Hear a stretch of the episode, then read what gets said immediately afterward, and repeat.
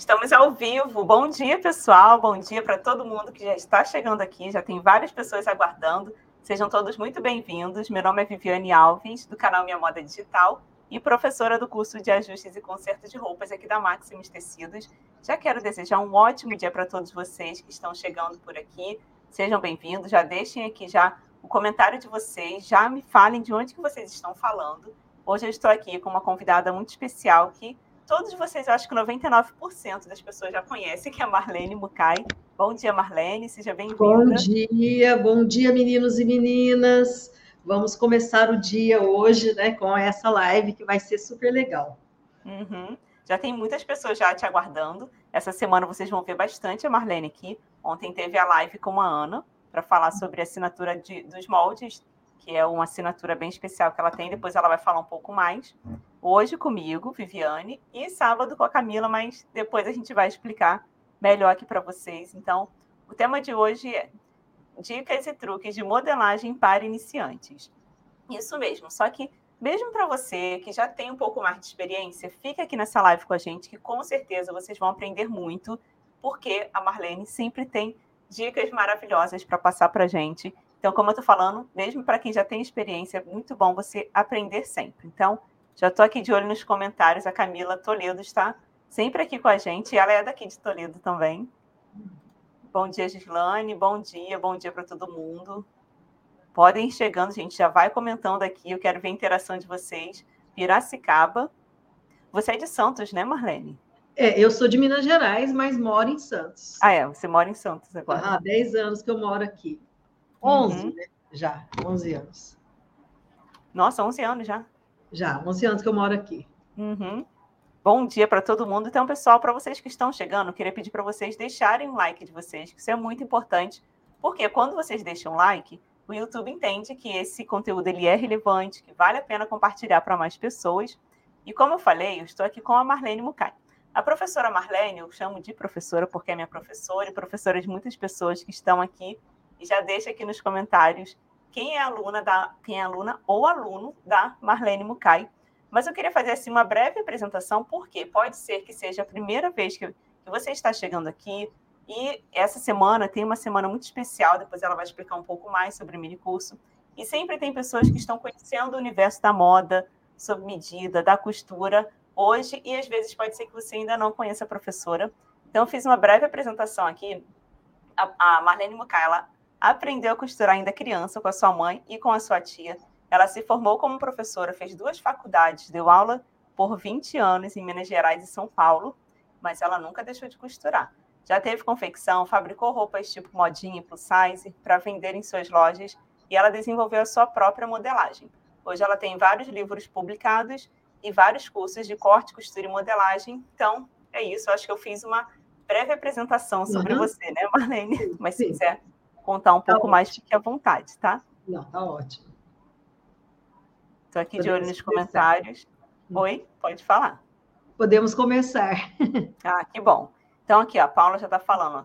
Sou aluna das duas professoras, vocês são incríveis. Ai, que legal.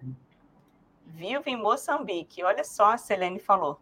E o legal é que tem pessoas do, não somente do Brasil, mas do mundo todo, né? Assistindo uhum. aqui a live toda semana. Bom dia, meninas.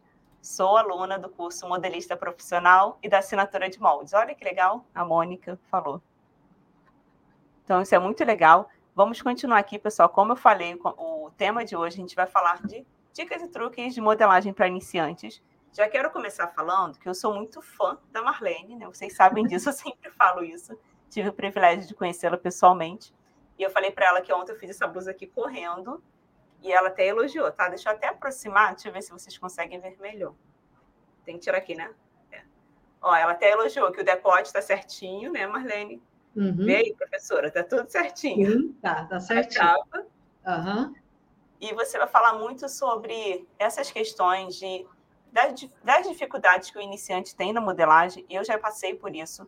Quando eu comecei a estudar o curso, eu tinha muita dificuldade em criar as pencils, em fazer o formato certo no meu corpo, sempre uma coisa que vocês precisam observar, o decote aqui, se você abaixar, se estiver aparecendo muito, é porque está errado. É engraçado que eu até comprei um colete para mim, comprei o colete já pronto, eu não fiz ainda. E quando eu fui colocar, ele estava muito largo aqui, começou a me incomodar, porque quando eu abaixava, tava aquela sobra uhum. estranha. Falei, viu, não fizeram aquela correção de pence que a professora sempre fala, né? Aqui um, um, um, como é que fala? Já um truquezinho, por exemplo. Quando você faz, sempre quando você vai fazer o molde, você faz o molde base com o decote redondo, né? O decote da base é sempre rente ao pescoço. Então, vamos supor, por exemplo, você quer é, um bom, uma boa medida aqui, por exemplo, de um, de um, decote redondo, é ele estar na metade da cava, ou seja, ele, o meu é mais acima, mas ele poderia vir aqui, certo? Uhum. Decote redondo. O decote V é de 12 a 14 centímetros abaixo do decote redondo. Então, assim, ó, por exemplo, Legal. é só um detalhezinho, né? Então, aqui você tem, por exemplo, um molde, né? Vou, vou fazer assim, bem, bem simplesinho, né? Aqui, você fez o decote, tá até mal desenhadinho. Aí você quer um decote V. Então, assim, ó, todo decote V é no, no, no mínimo, né? 3 centímetros acima da linha da cava. Ou se você já tá, ah, tô com a blusa pronta, não tem lá, eu quero, eu quero transformar em decote uhum. V. Então, aqui, ó, é de 12, 12 a 14, porque esse 14 depende do, da altura da pessoa, né? Nossa. Então, uhum. o que acontece muitas vezes quando você compra uma blusa que ela tem um decote V, seja um um, como você falou, um colete ou não, é que eles uhum. fazem baseado numa pessoa mais alta, né? Ah, é, você eles sempre colocam fala. aquele decotão. Então, assim, é um hum. problema que eu vejo nas confecções, e um erro até, que uhum. muitas confecções fazem os decotes V muito aberto, porque acha assim, ah, vai ser para plus size. Não é uhum. porque a pessoa ela é gordinha que, ela, que o decote V dela tem que vir até aqui. Ela é, né? Então, é uma, um dos erros de algumas confecções é que quando faz modelagem maior, eles tendem a aumentar os comprimentos muito. E a pessoa uhum. aumenta na largura e não no comprimento. Você engorda nas larguras, você não vai aumentar de altura. Então, assim, por exemplo, né? Então, esse decote, aí, a pessoa faz a cava, né? Ah, eu fiz uma cava, vou fazer a cava para um colete com uma pessoa mais alta, né? Fiz a cava maior, certo? A cava uhum. Então, esses três centímetros em cima de uma cava que é grande, ele vai ser é, muito, ele vai ficar muito decotado. Então, para não cometer o erro, é melhor a partir daqui para baixo, de 12 a 14 centímetros, né? principalmente confecção, para não fazer aqueles decotão, que é muito comum você comprar uma roupa plus size Sim. e o decote ver ser exagerado, uhum. né? Porque a é. cava é maior, mas o, né, essa, essa medida aqui da gente não aumentou porque você engordou, né? É muito legal falar isso. O braço uhum. aumentou, a largura do braço aumentou, então a cava que era para ser aqui, ela vai ser mais embaixo, mas se eu pegar 3 centímetros em cima de, uh, acima de uma cava muito baixa, eu vou pegar esse decote e eu vou vir com ele muito aqui, né? Uhum, exatamente. É muito interessante, porque a gente vê muita modelagem é, padrão, porque é como se fosse um corpo padrão que eles chamam, né? Uhum. Da... É, é, é, quase que um errinho mesmo. Porque uhum. mesmo sendo um corpo padrão, né? A pessoa não adianta você colocar um decote V maior porque a, o tamanho é maior né? Uhum. É, o que você vai aumentar é aqui, a distância, porque o pescoço vai ser mais grosso, etc. Mas a, a altura desse decote também não pode ser muito maior, porque a uhum. pessoa não aumenta no comprimento, não engorda no comprimento, né? Uhum. É interessante. É, eu estou aqui de olho nos comentários, eu falei, né, pode ser que seja a primeira vez de alguém aqui, e a Silvia, ela está falando, primeira vez na live, não sei na dica de nada de costura. Então, você está no lugar certo aqui para aprender. É, eu sempre falo aqui, pessoal, tenham um bloquinho de anotações, tenham um caderno de anotações, porque toda live vocês aprendem muita coisa e hoje a gente está com a professora Marlene para dar dicas e truques de modelagem, como ela já começou aqui dando dica maravilhosa para a gente. Eu queria que vocês falassem aqui no comentário, que eu esqueci de perguntar como que está a nossa imagem e o nosso som. Se está chegando tudo ok para vocês, para a gente poder continuar aqui, que temos muitas dicas aqui para passar para vocês.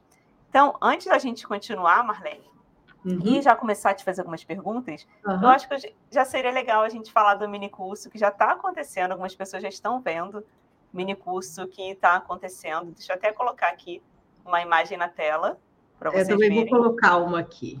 Uhum. Aqui. Ai, que lindo! Então, essa semana, já no sábado, agora, a gente já vai começar mais um mini curso de costura e modelagem com a professora Marlene. E com certeza, assim, vocês vão aprender muito, principalmente até para quem é iniciante, porque ela vai ensinar duas peças lindíssimas. E eu queria pedir para você falar um pouco mais é, resumindo, né? O que, que vai ser esse mini curso? São duas peças, né? Que pode virar várias, né? Então, por exemplo, eu vou ensinar como está aqui nas fotos do meu lado, né? O vestido, que é esse vestido eu fiz na malha tweed, numa malha. Mas ele pode ser feito em tecido plano, ele pode ser feito em linho, inclusive, inclusive ou em viscolar, que inclusive eu mostro na aula, né? Essas uhum. possibilidades. E o casaqueto, que foi feito em lã batida e malhada, mas pode ser feito em diversos outros tecidos. Pois é, essa foto que você colocou, é, eu tô com o mesmo vestido, é a mesma modelagem do vestido, só que o meu foi feito com tecido plano, né? Que é tipo um, um linho bordado, mas na verdade não é um linho, né? É um falso linho bordado. E a Camila com a malha tweed, né? Então, uhum. assim, eu e ela temos corpos diferentes. Ela é magrinha e eu sou gordinha, então, né, é o caimento e até do próprio tecido dá para ver que os caimentos ficam diferentes. E o casaqueto, né, que você pode fazer ele curto ou pode fazer ele um sobretudo, pode colocar gola ou não, pode colocar botão ou não, né? Então eu uhum. optei por duas peças simples de fazer, que, por exemplo, esse casaqueto não vai botões. Ele é um casaqueto ah, é? de se colocar, né, por fora, né, é, é, mas de usar aberto, né? Nada impede, ah, mas eu gosto dele fechado, eu quero usar ele sem nada por baixo. Pode também. Uhum. É só acrescentar a vira de abotoamento que eu ensino né? Dessa forma vai aparecer melhor. Também, e você coloca, né? E você é, uhum. vai colocar, né? Então, eu fiz então. até um acabamentinho aí em volta do, do boleirinho com passamanaria, mas uhum. Pode ser feita sem, né? Pode ser feita com bico de crochê em volta tudo, que também fica legal. Ah, é? Fica legal. É, fica. Uhum. Você não precisa nem fazer o revel, por exemplo, pode fazer um tecido como esse, e depois faz um biquinho de crochê em volta tudo, né? Uhum. De acabamento. também fazer para quem É, para quem sabe fazer, né? Uma mão na roda uhum. fica uma gracinha. Então, tem muitas possibilidades. São, eu, eu sempre escolho modelagem que serve para magro e gordo, ou seja, serve para tamanho pequeno e tamanho grande. Eu sempre é, procuro escolher modelagens para os mini cursos mais simples de fazer. O casaqueto não é tão simplesinho, mas não é uhum. impossível. Uhum. Eu fiz ele com pence, Existe ele no meu site sem pence, mas por que, que eu escolhi ensinar com pence de busto, pence de busto? Porque se a pessoa tem muito seio, o sem pence não fica legal, né? Sim, então ele precisa, é o meu caso. Ter, precisa de ter pence. Então, uhum. já que eu vou ensinar, então eu vou ensinar um que ele possa ser usado para pessoa que não tem busto, muito busto, e para pessoa que tem bastante busto. Uhum. Então, né, tudo isso vai, né, eu, eu, eu fiz, eu, é, faz com que eu escolha determinadas peças, né? que sirva no maior número de pessoas possíveis. E o vestido, ele é uma modelagem, gente, esse vestido no linho fica uma, um encanto.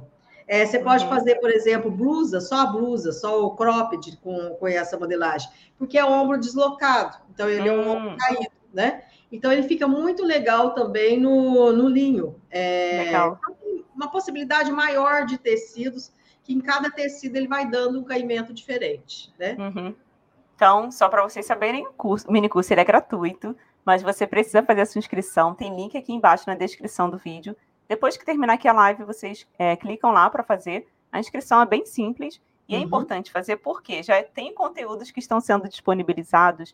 Já foi enviado um vídeo maravilhoso dos materiais, onde a professora Marlene ensina todos os detalhes, quais são os materiais que vocês vão precisar. Inclusive, tem uma aula da Camila ensinando como você faz para baixar o PDF, por quê? além de ensinar a modelagem do zero, vocês vão poder aprender do zero, mas para quem não quiser, você pode baixar o molde gratuitamente. E os moldes, por exemplo, tem um né? molde pronto. Eh, os moldes prontos são, foram feitos igual é feito no projeto assinatura, né? Hum, então ele é. Você pode imprimir ele em A4 e uhum. folha sulfite e depois montar, né? Depois ir colando as partes. Esses é, dois moldes, né? Eu coloquei do tamanho 36 até o 62. Nossa. Então, ele tem quatro, três, três, três moldes, cada um uhum. deles. O primeiro, do 34 ao 44, que a gente chama de modinha. O outro, do 46 ao 54, que a gente fala plus size. E uhum. o tamanho 56 ao 62, que a gente fala tamanhos especiais certo? Legal. Então, assim, quem não quer aprender a fazer o molde, você tem o molde pronto. Que é, o bom de você assistir às aulas para aprender a fazer o molde, que eu ensino vários truques, inclusive como é, alterar esse molde para fazer com botão, sem botão e etc, uhum. etc. Né? Então, mesmo que você vai usar o molde pronto, é bom assistir a aula de modelagem, porque tem dicas de transformação, tá? Além de ensinar do passo a passo. Eu ensino no molde, eu ensino a você a fazer do começo ao fim, né? Uhum. Do, desde as medidas né, que você vai usar, eu falo bem isso, né? As adaptações, é importante, tá? Legal. E também então, fazendo a inscrição, você vai receber a apostila, né? Que tem a apostila do curso. Sim, com todas as explicações, é. Exatamente. E aqui eu já estou com meu tecido pronto, que uhum. é o uhum. mesmo. Uhum. De lã batida. Nossa, que tecido uhum. maravilhoso é esse? Eu não é, nunca é tinha comprado. E ao mesmo tempo maleável, né? Sem uhum. ser, não é muito duro. Ele é legal. Sim. E no site da Maximus Tecidos vocês encontram vários tecidos. É, eu não sei se daria tempo de chegar para vocês, mas pesquisem lá no site, corra lá, vê lá hoje, que aí vocês podem ver o prazo de entrega para chegar até a sua casa. E para quem mora aqui em Toledo, Paraná, vocês podem ir comprar pessoalmente, mas no vídeo a professora ela dá toda a explicação lá de quais são os tecidos e é só vocês assistirem para ter todas as explicações. Então vamos continuar aqui com a live de hoje. Já falamos do mini curso e o tema de hoje para quem está chegando aqui agora é dicas e truques de modelagem para iniciantes com a professora Marlene Mukai. Desde já quero pedir para vocês deixarem o like de vocês, isso é muito importante porque, como eu sempre falo, o YouTube ele só vai entender que esse conteúdo é bom se as pessoas começarem a comentar, a compartilhar. E também convido vocês a se inscreverem no canal de onde vocês estão assistindo. Tem o meu canal, tem o canal da Marlene e o canal da Maximus Tecidos também. Então vamos para a primeira pergunta, Marlene. O que despertou o seu interesse inicial na modelagem de roupas? Foi a minha mãe, porque a minha mãe ela fazia hum. moldes de todas as roupas, né? Desde criança e ela fazia em jornal, né, em papel, em jornal mesmo, jornal uhum. velho, né? E ela, depois que ela fazia o molde para cliente, né, ela pegava e enrolava ele assim, fazia rolinho, amarrava com, com fitinha de restinho de tecido, né, fita uhum. de, de tecido, e escrevia o nome da cliente e a data, né? Então, assim, quando a minha mãe faleceu, ela tinha moldes lá de 1962 guardados. Nossa! Porque tinha um baú eram né, os baús de antigamente, todas as mulheres lá nos, né, é, da, da época da minha mãe, quando casava, levavam um baú feito de madeira, era quase um caixote feito de madeira, uhum. né? A minha mãe usava até para passar roupa em cima, né? Era a, a, mesa de passar roupa da minha mãe era esse baú, esse caixote. E a minha mãe ali, ela ia guardando esses moldes. E eles iam ficando ali, porque quando o cliente voltava, ou ele tinha engordado, ou ele estava com o corpo uhum. diferente, já tinha que fazer outro molde. Aquele molde não servia. E ia ficando ali. Minha mãe não jogava fora, né? Então, aquele monte de moldes. Então, assim, aquilo me fascinava. E eu sempre gostei de desenhar, fazer papel. Então, quando eu era pequena, aqueles recortes que sobrava dos papéis jornais que a minha mãe que caía no chão, eu pegava aquilo lá e tentava fazer os moldezinhos para boneca, né? Era aquela boneca de plástico que não de antigamente, que uhum. era boneca barata, né? Ela era uhum. toda de plástico, o olho era pintado, o cabelo também era pintado. Uhum. Então, assim, eu fazia, né, com aquilo ali que me fascinava. Então, assim, a primeira coisa que eu fiz quando eu tive 13 anos, eu de Avon, né? é, e vendia Christian Grey, que é, uma, é uma, um produto que hoje nem existe mais, né? Que era tipo Avon, concorrente da Avon. E eu, com aquele dinheirinho, eu resolvi pagar um curso de modelagem para mim, que foi das irmãs sacramentinas na, na cidade, né? Então, porque eu tinha aquela fascinação de aprender a fazer, e a minha mãe uhum. fazia, mas ela não gostava de ensinar, mas do jeito que ela fazia era bem simples.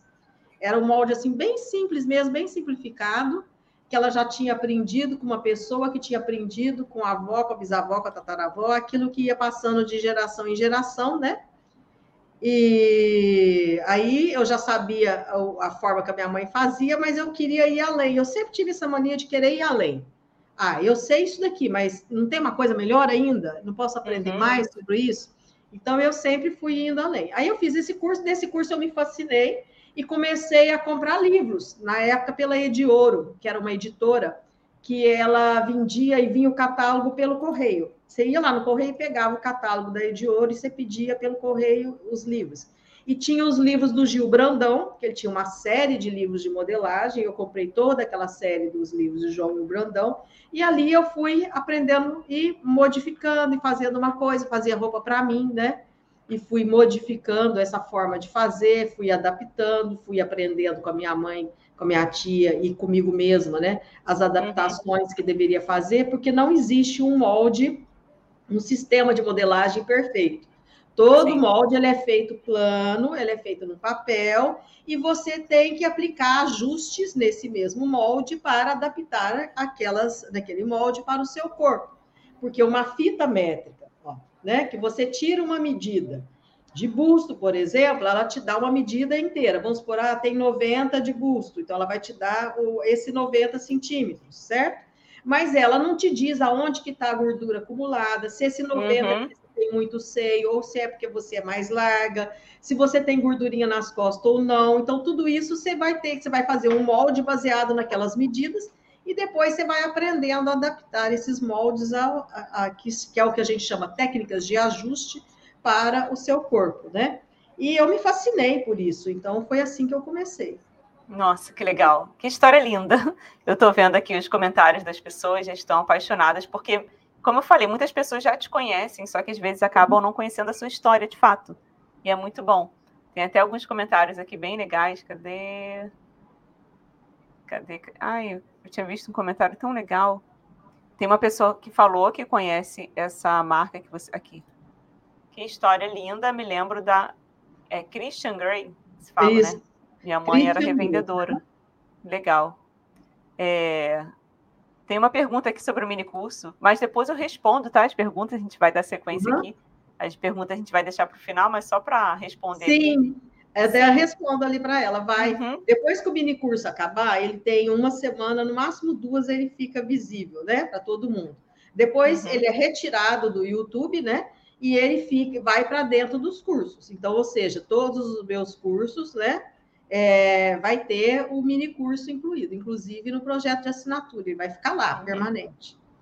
E os mini cursos também são vendidos separadamente, todos juntos, né? Uhum. Tem um, um, link aí da Máximos, onde a Máximos vende os mini cursos, para quem quer só os mini cursos, né? Que são Sim. as aulas, todas as aulas já dadas.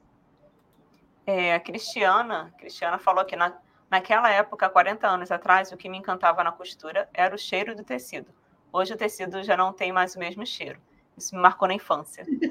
Nossa, achei interessante esse comentário. Provavelmente por causa da tinta e da, do fixador usado nas tintas de tecido. Porque todo tecido que ele é colorido, os fios do tecido, eles recebem um tratamento para ele não desbotar ou para ele não soltar tinta, né? Alguns. Quando o tecido solta tinta, é porque ele não recebeu o tratamento, o fio que foi usado ou a tinta que foi usada para silcar, para fazer as estampas, não sofreu, uh, não passou por esse produto para fixar e não soltar tinta, né?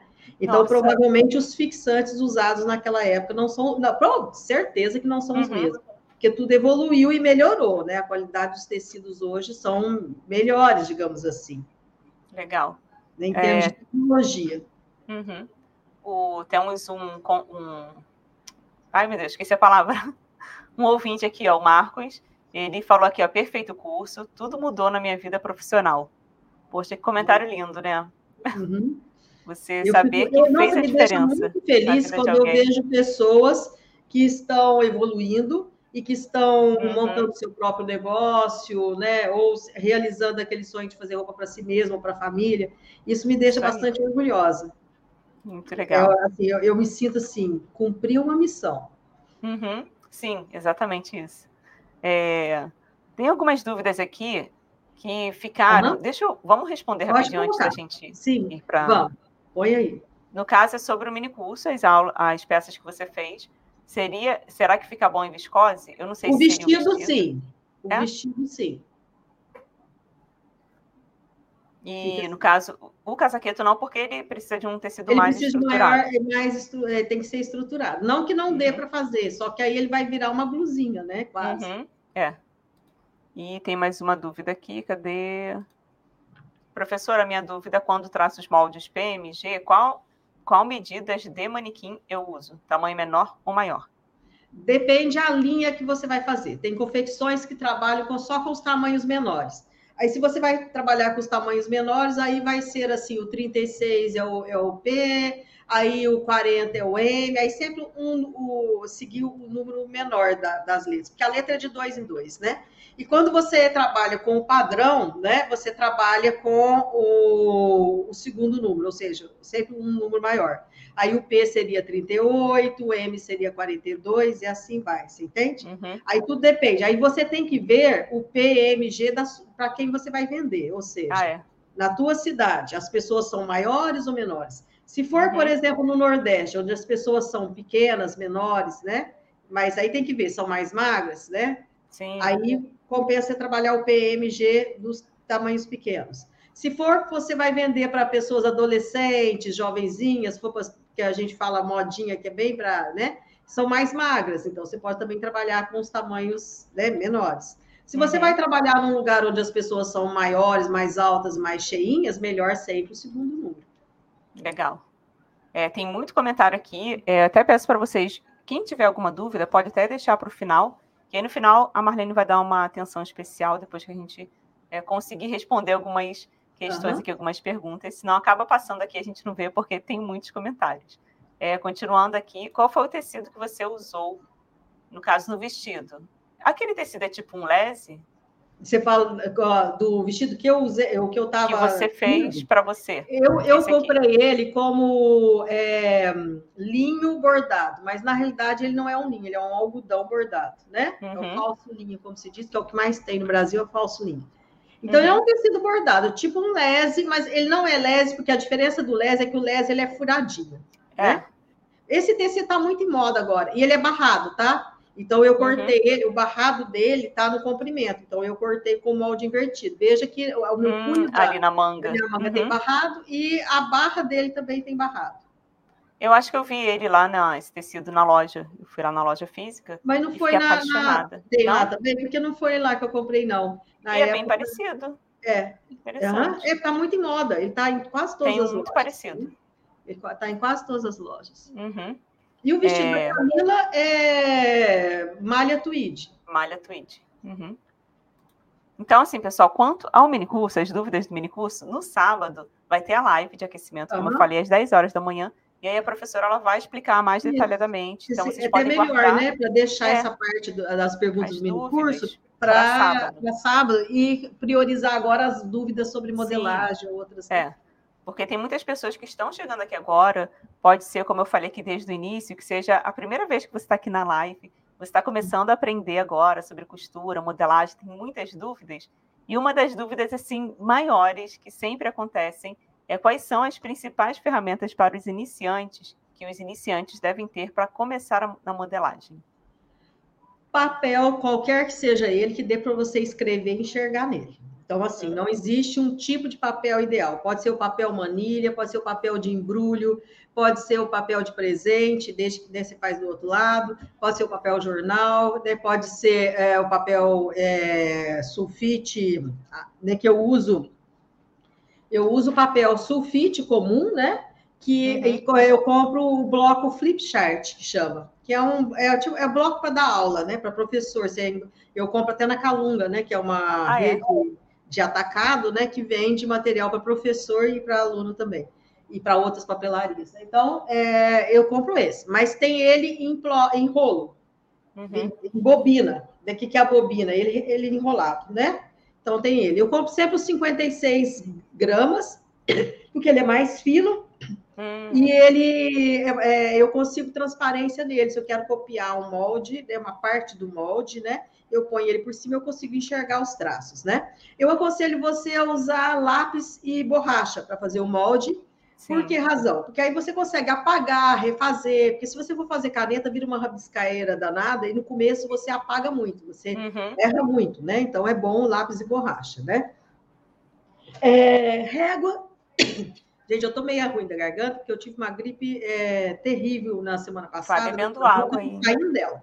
Então, uhum. assim, é, essa daqui é uma régua que a gente chama de alfaiate. Essa daqui fui eu que desenvolvi, né? O, o, essa curva dessa forma aqui, porque eu queria uma curva que abrangesse o maior número de cavas possíveis, né? Mas não necessariamente você precisa ter é, uma régua assim. Você pode fazer com um esquadro. O que é um esquadro? É aquele triângulo, né? Régua triangular que você encontra ele de, de 45 centímetros, ele maior, né? Principalmente em lojas que vendem régua para professor, né? É uma régua reta, tem várias réguas retas, não quer dizer que você seja obrigado a ter, eu estou dizendo que facilita, tá? Uhum. Então, é uma régua de um metro é bom. Então, esse aqui é uma régua de um metro, comprado em lugar que vende material para professor, né? Eu acho que na Calunga também deve ter. De, esse daqui é de MDF, né? Aí eu tenho essa régua que também eu adorei ela. Eu comprei até em Toledo, numa loja de um armarinho, né? Em Toledo, ó. Que é a régua usada ah, em lojas de tecido, sabe aquela quadradinha? E essa daqui é até melhor, porque ela tem assim, ó, vai de um a um metro, e virando ela aqui, ela tem de novo ao contrário, de um a um metro. Então, se eu quero medir uma coisa de um metro, eu estou aqui com ela aqui, e se eu estou com ela ao contrário, eu vou conseguir o número de 1 até ali uhum. também. Porque ela tem de um lado, começa do 1 e vai até o 100, e do outro do 100, né? Ao contrário. Então, essa aqui é uma boa régua para você ter, né? uma régua reta ótima. E eu tenho essa daqui, por exemplo, não quer dizer que você tem que ter as três. Eu, eu acho que está dando uma falha, Marlene, porque você usou ah, é porque eu vou tirar o, eu vou tirar é. o negócio da configuração. Desculpa, gente. É melhor. É o aí... de fundo, uhum. né? Aí eu tiro. É, perdão, como é que eu tiro aqui? Nenhum. Aí.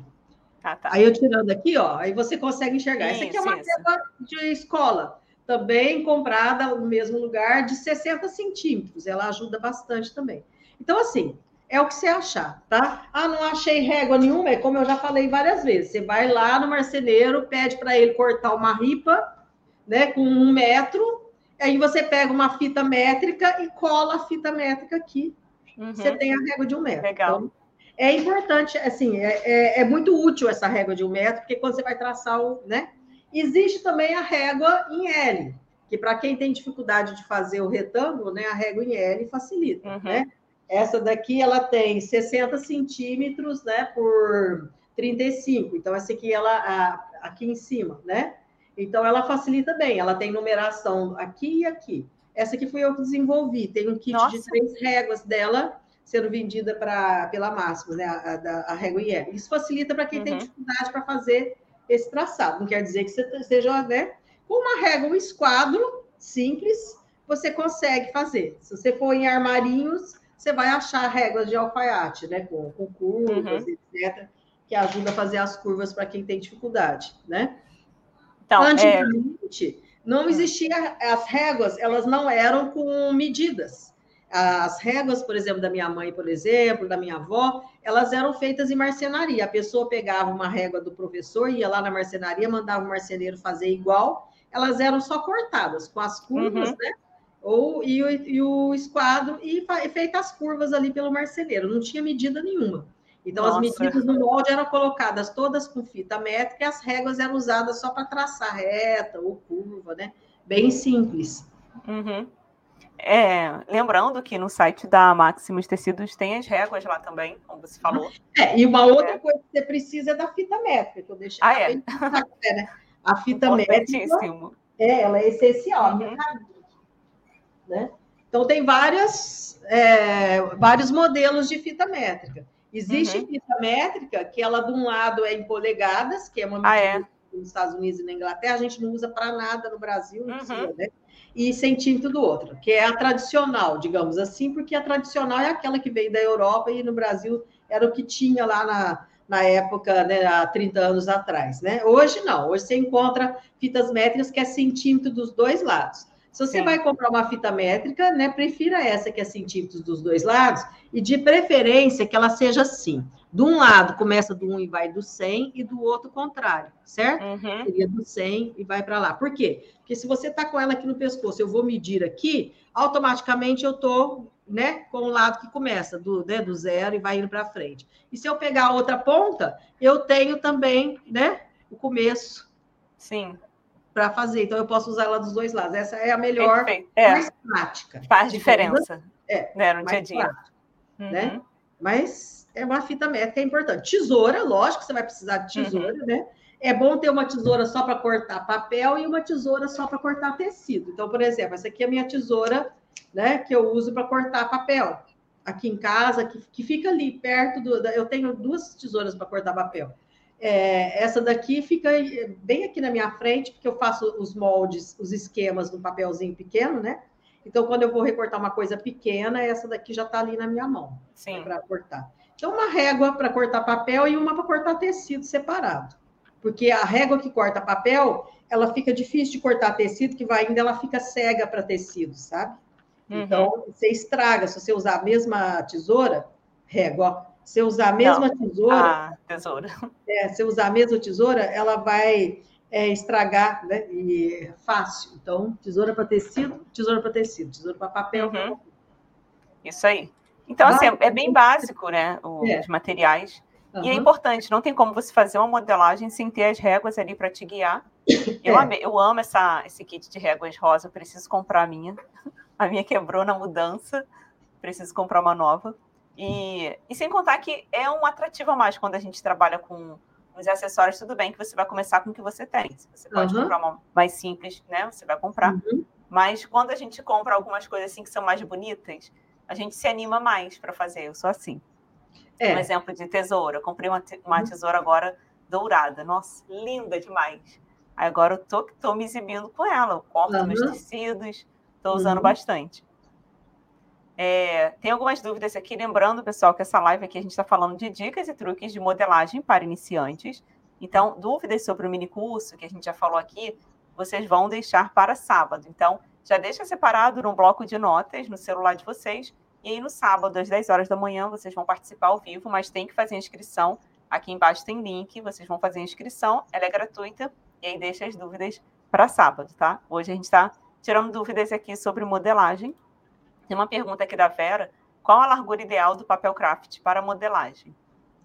Olha, 60 centímetros uh, né, já é uma boa largura, uhum. né? No, no... Porque você faz sempre um quarto do molde, né? E se é um ou outro molde que for maior do que na largura de 60 centímetros, você emenda no outro. Então, 60 uhum. centímetros ele já é uma boa largura, né? Se eu pegar aqui, ó, 60 centímetros, eu tenho essa, essa largura dessa régua aqui. Sim. Então já é uma boa largura. Até, até 50 centímetros é uhum. suficiente.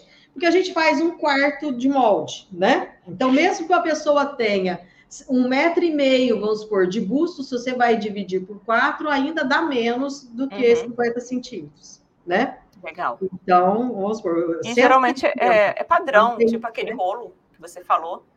É, já vem numa largura padrão. Já vem, é, né? Vale a eu pena. Eu tenho aqui um bolo de 40 centímetros que eu faço quase todas as minhas peças piloto com ele, de 40 centímetros de largura, uhum. certo? De um papel craft, né? Que eu faço quase todas, né? Porque é 4 vezes 4 dá 16, certo? Então, uhum. uma, uma, uma, pessoa de largura 1,60m, ela teria aí 1,50m de largura, porque tem as folgas de vestibilidade, né? É. Já é, é, é, raro você pegar uma pessoa com essa medida, de 1,50m uhum. de né, para você dividir. A calça que vai ter o gancho e tal, mas às vezes quando tem um pouquinho só para aumentar, você cola um pedacinho ali. Cola um pedaço, é. É, né? De 40 uhum. a 60, certo? É. E tem uma pergunta aqui da Isabel, professora, como armazenar os moldes? Claro que você vai dar sua dica, mas eu também quero dar uma, tá? É um fato. Esse é um fato. Eu costumo colocar, eu compro saco plástico tamanho 40, sabe aquele hum. saco? 45 por 55 por 60. Seria esse, sim? Sim, é esse ah, aí, é? isso aí. Hum. E eu coloco eles, eu dobro às vezes, né, quando ele é maior, eu dobro, coloco, coloco na frente dele um papel. Tem até vídeo ensinando a fazer isso. Uhum. Eu acho que está em algum curso por aí, eu acho que está no projeto de assinatura. Aí eu pego, imprimo, assim, faço o desenho, né? Faço, faço o desenho aqui do, do, do, modelo e o tamanho e coloco na frente uhum. dentro do saco, né? Porque aí ah, eu, é, quando eu olho, você. você já tem né? Uhum. Aquele, aquela frente ali para você saber a que molde se refere. E eu costumo guardar eles, né? Planos assim. Eu tenho uma gaveta, né? De, de guarda-roupa assim.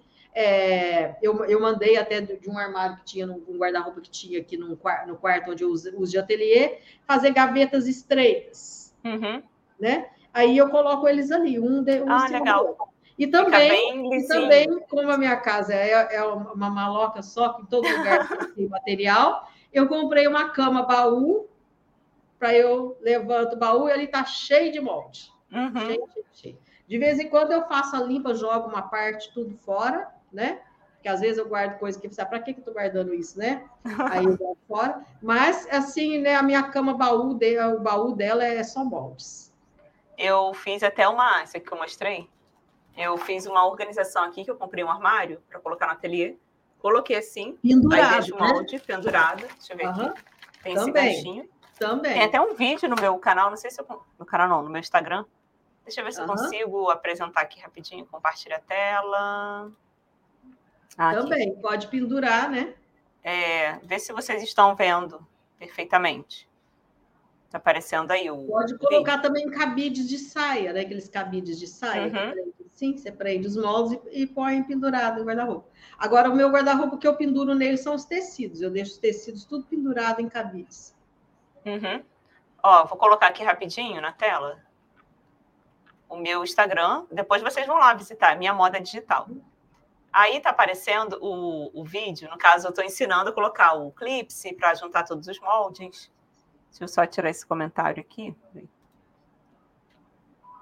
E ali eu coloquei dentro do saquinho, deixa eu ver se eu consigo ir para frente. Acho que não. Mas eu fiz isso, coloquei dentro do saquinho, esse que você falou, que protege muito bem. Uhum. Depois coloquei o clipse e aí eu vou pendurar depois no, com um ganchinho que eu comprei na, na internet, uhum. bem baratinho também. Uhum. E dessa forma eles ficam todos em pé e fica muito bem organizado. Uhum. Também. Deixa eu passar para frente. Cadê? É que, no, como está no Rios, não tem como passar aqui para frente. Mas depois vocês vão lá no meu canal para assistir. No canal não, no Instagram. Aqui o ganchinho que eu falei. E aí, quem quiser saber mais, deixa eu tirar aqui. É só vocês irem lá para aprender como que se faz, porque tem essas duas dicas para quem não tem a gaveta, como a professora falou, fica super legal, que aí você vai manter o seu molde sempre retinho, porque pelo menos aqui no meu ateliê eu uso ventilador, agora eu estou usando até um climatizador que é, venta menos, porque o vento, dependendo se você colocar ele pendurado sem o saquinho, o molde, o papel vai ficar balançando, e quando você for pegar, ele vai estar tá todo dobrado, né? E isso atrapalha.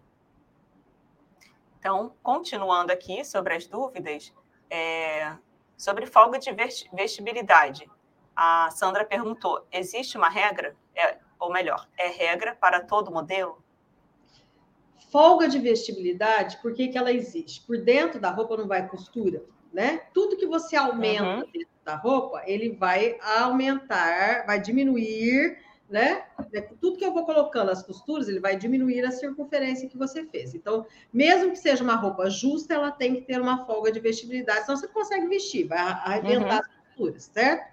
E não existe assim uma regra para todo modelo, né? Porque cada modelo pede uma folga de vestibilidade diferente. O que tem uma regra, eu posso dizer assim: para uma blusa sem pences que você vai fazer, mas né, ela a, a folga que você vai aplicar no busto é 2 centímetros em um quarto de molde. Se você vai fazer um molde com pences, uma roupa com né, ajustada com pence, mais ajustada é um e meio em um quarto de molde. Se vai fazer colada no uhum. corpo, um centímetro de folga de vestibilidade. Mas isso para tecido plano que não estica. Se o tecido estica, você já não coloca folga.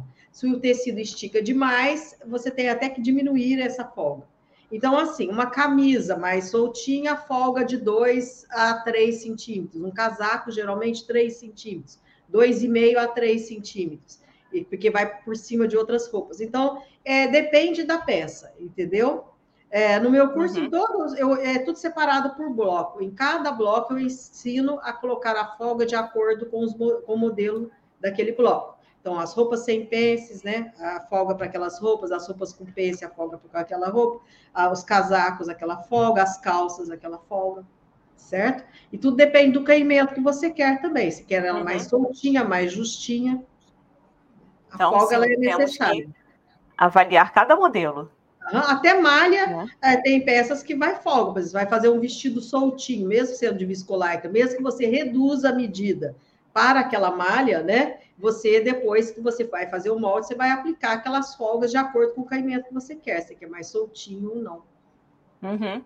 Isso não aí. existe assim, né? A regra mais ou menos básica que eu posso te dar é que 2 centímetros para peça sem pence e um e meio, um a um e meio para peça com pence, né? Mas não é regra geral, depende do caimento.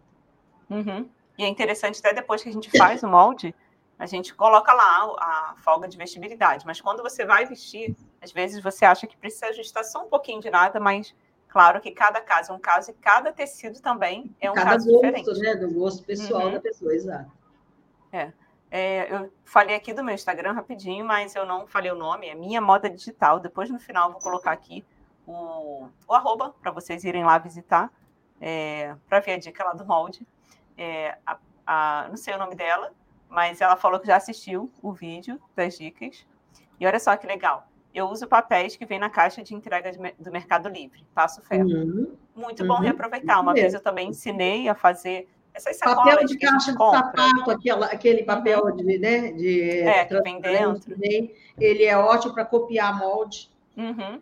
Eu já, uma vez eu peguei sacola, abri e fui emendando uma na outra para fazer molde também, que fica perfeito, porque é um papel craft que está ali, são um pouco mais grosso. Então, vamos continuar aqui, tem muitos comentários legais, uhum. depois a gente vai tentar responder aqui mais alguns comentários. Vamos para a próxima pergunta: como escolher o tecido adequado para projetos de modelagem, especialmente para iniciantes? Olha, a primeira coisa você tem que saber o caimento que você quer. Então, vamos supor, você vai uhum. fazer, por exemplo, uma camisa com botões, né? Então, você quer uma camisa. Você quer uma camisa assim, fluida, molinha, uma viscose, por exemplo. Aí eu quero uma, mas eu quero uma camisa tradicional, aquela tipo uma camisa de trabalho, um tricoline ou um popeline. Então, assim, é, depende do modelo. Então, vamos supor assim: você quer um vestido esvoaçante, com aquele caimento leve, fluido, uma blusa também mais molinha. Aí são os tecidos leves. O que, que são os tecidos leves? Esses englobam assim: viscose, né, a viscosezinha, musseline, crepe lohine, cambraia de algodão, seda, cetim. São, são tecidos molinhos, mais maleáveis que já, geralmente são usados para fazer saias esvoaçantes em vestidos longos, por exemplo, blusinhas mais leves, uma blusa manga morcego, por exemplo, tem que ser com esses tecidos mais levinhos. Então, vamos supor que você quer uma peça assim, uma camisa, ou você quer uma peça, uma blusa mais com tecido um pouquinho mais firme, mais, não tão leve assim, molinho, mas mais firme. Aí tem os tecidos médios, que são o quê? Tricoline, popeline, é, linho, viscolinho, crepe alfaiataria, pasquale, cetim bucol, pode, você pode entrar, que mesmo nos tecidos médios, você tem duas linhas. Você tem os tecidos médios, que eles são mais fininhos, porém de média encorpado, encorpado, mas nem tanto, que é tricoline, popeline, viscolinho. Aí você tem aquele, que ele é mais grossinho, mas ele é médio também, porque ele, né, ele é mais maleávelzinho, que é o linho, crepe alfaiataria, pasquale, ele é assim, né? Você junta ele né? É, que serve, por exemplo, para quê? Por exemplo, um vestido tubinho, por exemplo. Você não vai fazer ele, né? Você pode fazer com poline? Pode, mas ele é muito mole, né? Ele não dá aquele encorpado que você precisa. Aí você vai precisar de um, de um ou, por exemplo, uma lã fria, ou um, um lese já é um pouco mais encorpado do que um tricoline, um chambray, né? É, e tem tecidos mais é, de, de, alta gramatura, que eles são mais firmes. Você tem também duas linhas desses tecidos. Você tem aquele tecido como é o tuei, o gabardine, o gorgurão, é, a sarja ou o, né, o denim, por exemplo, que eles são é, mais encorpados, mas que dá para você também fazer vestido tubinho, dá para fazer fazer calça, geralmente usado muito para fazer calça ou saia mais reta, saia. E tem os tecidos de alta gramatura mais firmes ainda, que são mais grossos ainda, que é o caso do zibeline, é, o, é, o brim de sarja, aquele mais grosso, a, a sarja mais grossa, é, até o denim de, do jeans mais encorpado, o veludo, a lã batida, o jaquar, são tecidos um pouco mais grossos. Então, assim, dentro dos tecidos leves, você tem duas linhas, Dentro dos tecidos médios, você tem duas linhas. Dentro dos tecidos de alta gramatura, você também tem duas linhas. Que depende de quantos fios foi na trama. Quanto mais fios é na trama, mais encorpado ele vai ser. Quanto menos fios, menos encorpado. Então, você tem que escolher o tecido de acordo com o que você quer. Ah, eu quero fazer uma calça. Tá. Que tipo de calça você quer? Ah, eu quero uma calça tipo calça jeans. Então, você vai escolher um tecido mais encorpado. Você vai escolher um brim, uma sarja ou um denim certo? Para esses é, tecidos. Pode até fazer com um veludo de algodão, por exemplo, uma calça dessa, um jaquar também dá. Ah, eu quero uma calça social. A calça social, ela, ela pede um tecido não tão grosso assim. Aí você pode usar um linho, uma lã fria, né, de alfaiataria, tecidos de alfaiataria em geral, um crepe alfaiataria, você pode usar um gabardine, um tuei, né, que já cabe bem para esse tipo de modelagem. Aí você vai, por exemplo, aí tudo depende da peça que você vai escolher. Então, quando você escolher uma peça, você tem que escolher o tecido de acordo. Ah, eu quero aquele modelo que aquela atriz vestiu. Então, uhum. presta atenção no caimento do tecido. Ele é um tecido muito molinho, ele é um tecido mais ou menos, ele é que tipo de tecido está ali, né? Sim. Para você, de preferência, se você tem muita dúvida, leva a foto na, na loja Sim. de tecido e conversa com a pessoa mais experiente em tecido da loja, porque olha, às vezes você entra na loja, a, a uhum. pessoa não sabe nem os nomes dos tecidos que ele está vendendo, né? Porque ele é só um vendedor. Mas o dono da loja geralmente sabe, né? Aquele pessoa mais velha, né? Ali geralmente sabe. Aí você mostra a foto, ó, para esse caimento aqui. A pessoa vai te dar essa orientação. Então, isso, é, se você tem dúvida de tecido, melhor levar a foto Pra, porque era muito comum. Minha mãe, nossa, quando a minha mãe costurava sob medida, era tão comum a pessoa levar um tecido que não tinha nada a ver com o modelo Sim. que ela tinha escolhido. Uhum. Ela levava a revista e o tecido lá. E minha mãe tinha que explicar: olha, esse tecido não vai dar esse caimento, não vai ficar assim. Ele vai mole demais para esse modelo, ou ele é duro demais para esse modelo. Né? E era difícil para as pessoas entenderem isso, que não ia dar aquele caimento que ela queria, porque o tecido não era adequado, né? Uhum. Então, isso é importante. É igual querer fazer uma manga bufante e usar viscose. Ela não vai ficar bufante, né? Ela vai cair, né? Vai ficar desminiguida, né? Porque para uma manga bufante precisa de um tecido mais encorpado. Um tricoline até aguenta um pouco, uhum. mas uma viscose já não aguenta. Ah, quer fazer uma manga, é, né? É, que ela fique alta aqui e vai com viscose. Não vai dar certo, entendeu? Eu acho que assim, é uma, é uma dúvida muito comum de todas as pessoas que estão começando a isso qual tecido? Como que eu vou aprender sobre isso? Tanto que no seu site, até gratuitamente, que tem muitas pessoas perguntando aqui, ah, é, tem como eu aprender modelagem do zero? Depois eu quero que você explique um pouco mais sobre o curso modelista profissional, que é o uhum. curso que eu faço, que eu aprendi, como eu falei, essa blusa aqui foi seguindo as aulas lá, e não foi de primeira que eu acertei. Eu tive que fazer as adaptações das pences e tudo mais para aprender uma técnica certa. Então, a, lá no seu site, quando você disponibiliza até o molde gratuito, tem lá as dicas de tecidos. Então, é legal, gente, fazer uma pesquisa básica. Pesquisa uhum. lá, blusa é, soltinha. Qual o tecido que é recomendado? Você não vai tirar da sua cabeça. Lá no, no próprio molde está escrito lá opções de tecido que você pode utilizar. Ah, é viscose, é um linho, é um viscolinho. E aí você vai uhum. na loja e geralmente já aconteceu várias vezes comigo de eu ver um tecido lindo e eu não sei o nome. Então, às vezes, é até difícil a gente falar, ah, compra o tecido tal, tecido tal. Mas é bom vocês fazerem o quê? Uma pesquisa, tira um dia. Uhum. É, isso é importante porque é como se fosse assim, você está estudando, e então você precisa entender de fato. Vai na loja e faz uma um... pesquisa. Pega um hum. caderno, uma pasta, uhum. né? né? Melhor até pasta você pega folhas e vai colando, assim, só a parte de cima do tecido, ou alfinetando, e vai, uhum. escreve ali que tecido é aquele, para você ter um tipo manual, né? Para você saber depois, um dia eu preciso, até para você mostrar para os clientes, é bom que você tenha vários retalhos, para você falar assim, Sim. ó, esse tecido aqui ó, vai dar esse caimento uhum. melhor, esse é mais molinho, é esse tipo de tecido, para a pessoa pegar na mão, ela ter uma noção. Né? Então, é bom é. sempre fazer um catálogo de tecidos, né? Que você faz pondo eles em folha e colocando em pastas, ou pegando no próprio caderno e fazendo o catálogozinho né, de tecido. É, eu achei assim, bem interessante quando eu fui na loja da Maximus. Alguns tecidos lá já tem aquela amostra pequena, porque uhum. às vezes quando a gente pede para o vendedor, ele não pode tirar, senão vai, dar, vai danificar o tecido. E eu vi que eles deixam vários tecidos pequenininhos, e aí você pode, na loja que você for, ver se tem essas amostras e faz o que a professora explicou coloca lá, porque depois não tem como lembrar de tudo.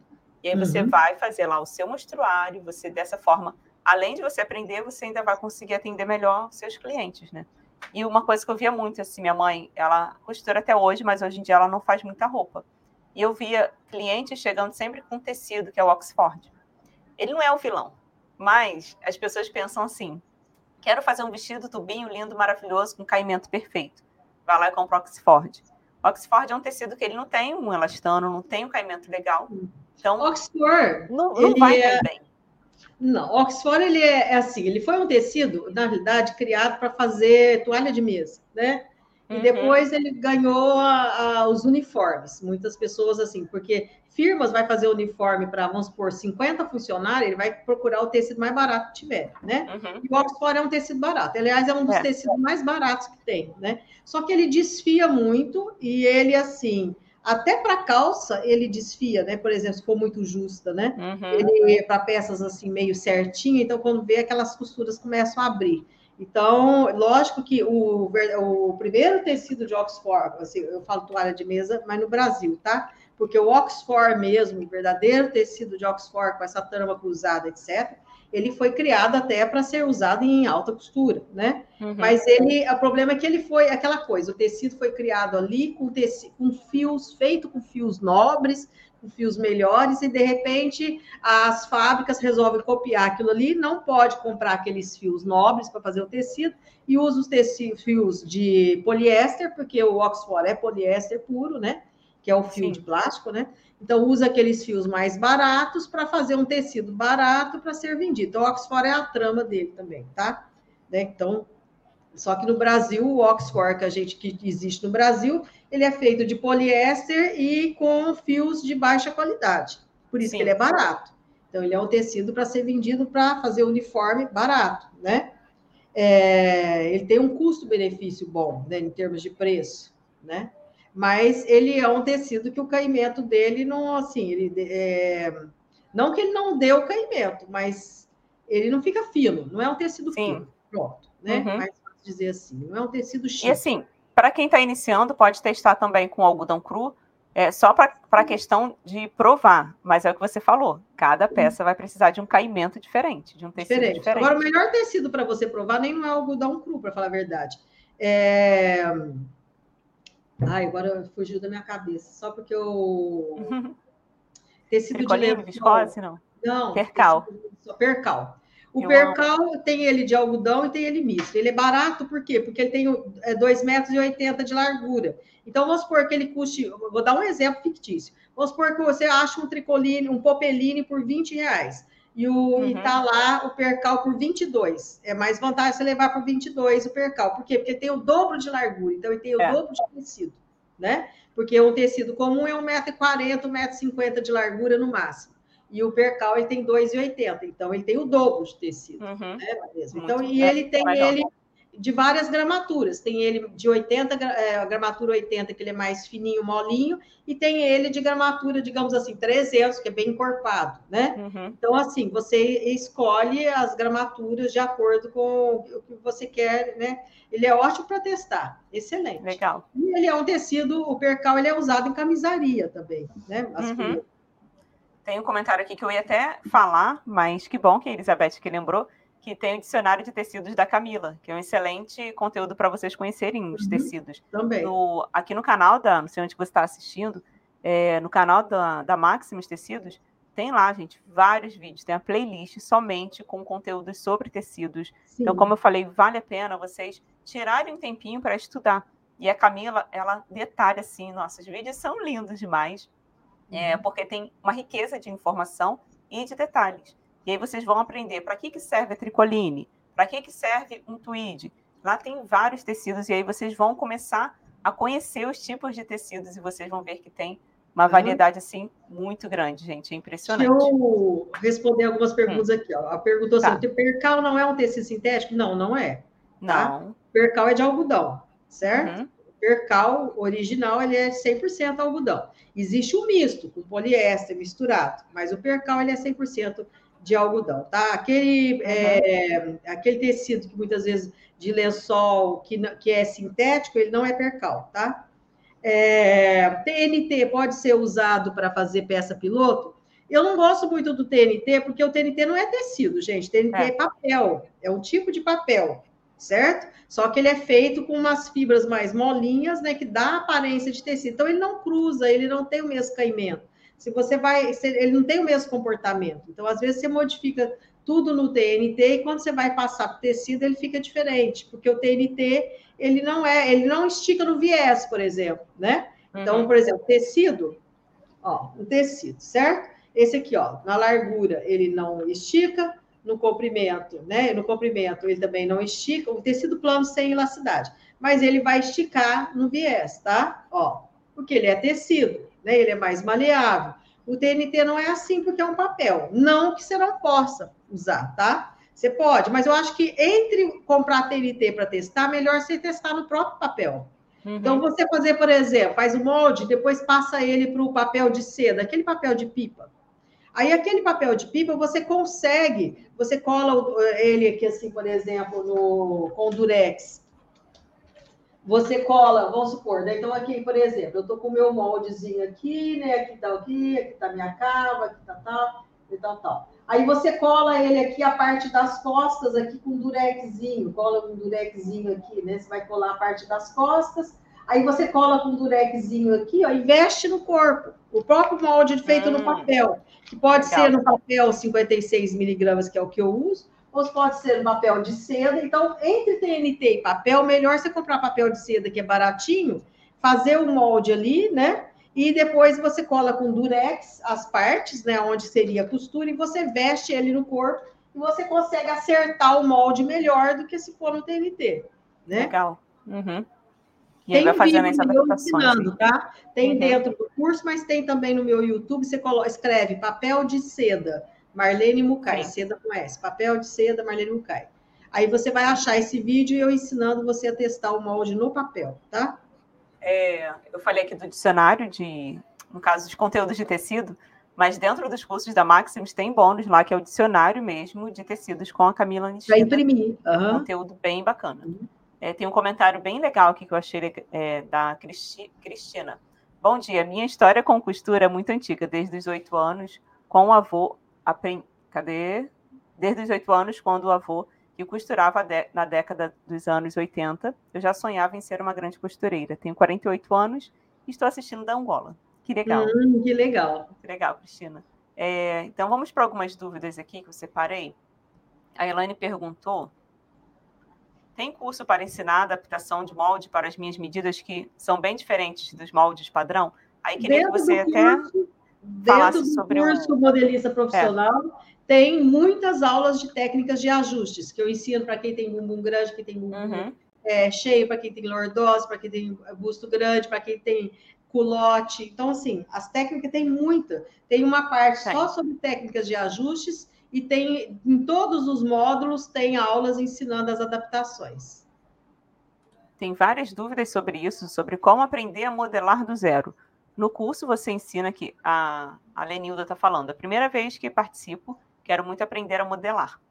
Então, no curso Modelista Profissional, para você que está iniciando, vai ser perfeito. E não só para quem está iniciando, porque tem muitas pessoas que já até falaram comigo, que já costuram, já fazem modelagem há muito tempo, mas não conhecem uma técnica perfeita para ter aquele caimento, é, para que a roupa venha ficar perfeita no seu corpo. Porque um não existe tá a, a técnica, assim, o, a, molde que você faz assim, a primeira vez ele já está perfeito, ele precisa de uhum. adaptações, né? Antigamente, todas as peças elas tinham o quê? Prova, né? Então, ah, é. é se você pegar qualquer livro de, de modelagem e costura, né? É, é, digamos assim, da, da é, francês ou italiano ou inglês, vai estar lá que depois da peça, né? Costura os ombros e, e alinhave os ombros, alinhave as laterais, experimenta. Aí você uhum. vê as necessidades de ajuste. Depois você passa, ajustou, passa a costura definitiva e alinhava a manga, experimenta, para ver se não precisa de ajuste, comprimento, etc. Então, assim, no total são três provas necessárias para ajustar uma peça.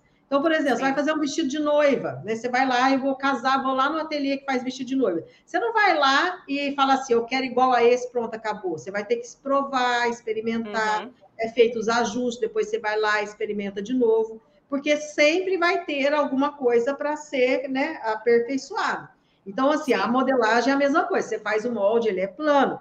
Então, você tem que começar a entender o seu corpo. Ah, eu tenho busto grande, eu vou ter sempre que fazer é, correção de cava e etc. Então, são coisas que você vai aprendendo com a experiência, mas as técnicas de ajustes de molde, elas são tão importantes quanto aprender a fazer o molde. Não adianta só é. aprender é, aqueles cursos que ensina você a base com pence, a base sem pence, a base de calça, a base de saia, pronto, acabou. Ele só te ensinou o básico do básico do básico e não te ensinou o principal, que é as técnicas de ajustes para adaptar né, aquele uhum. sistema de modelagem a vários tipos de corpos diferentes.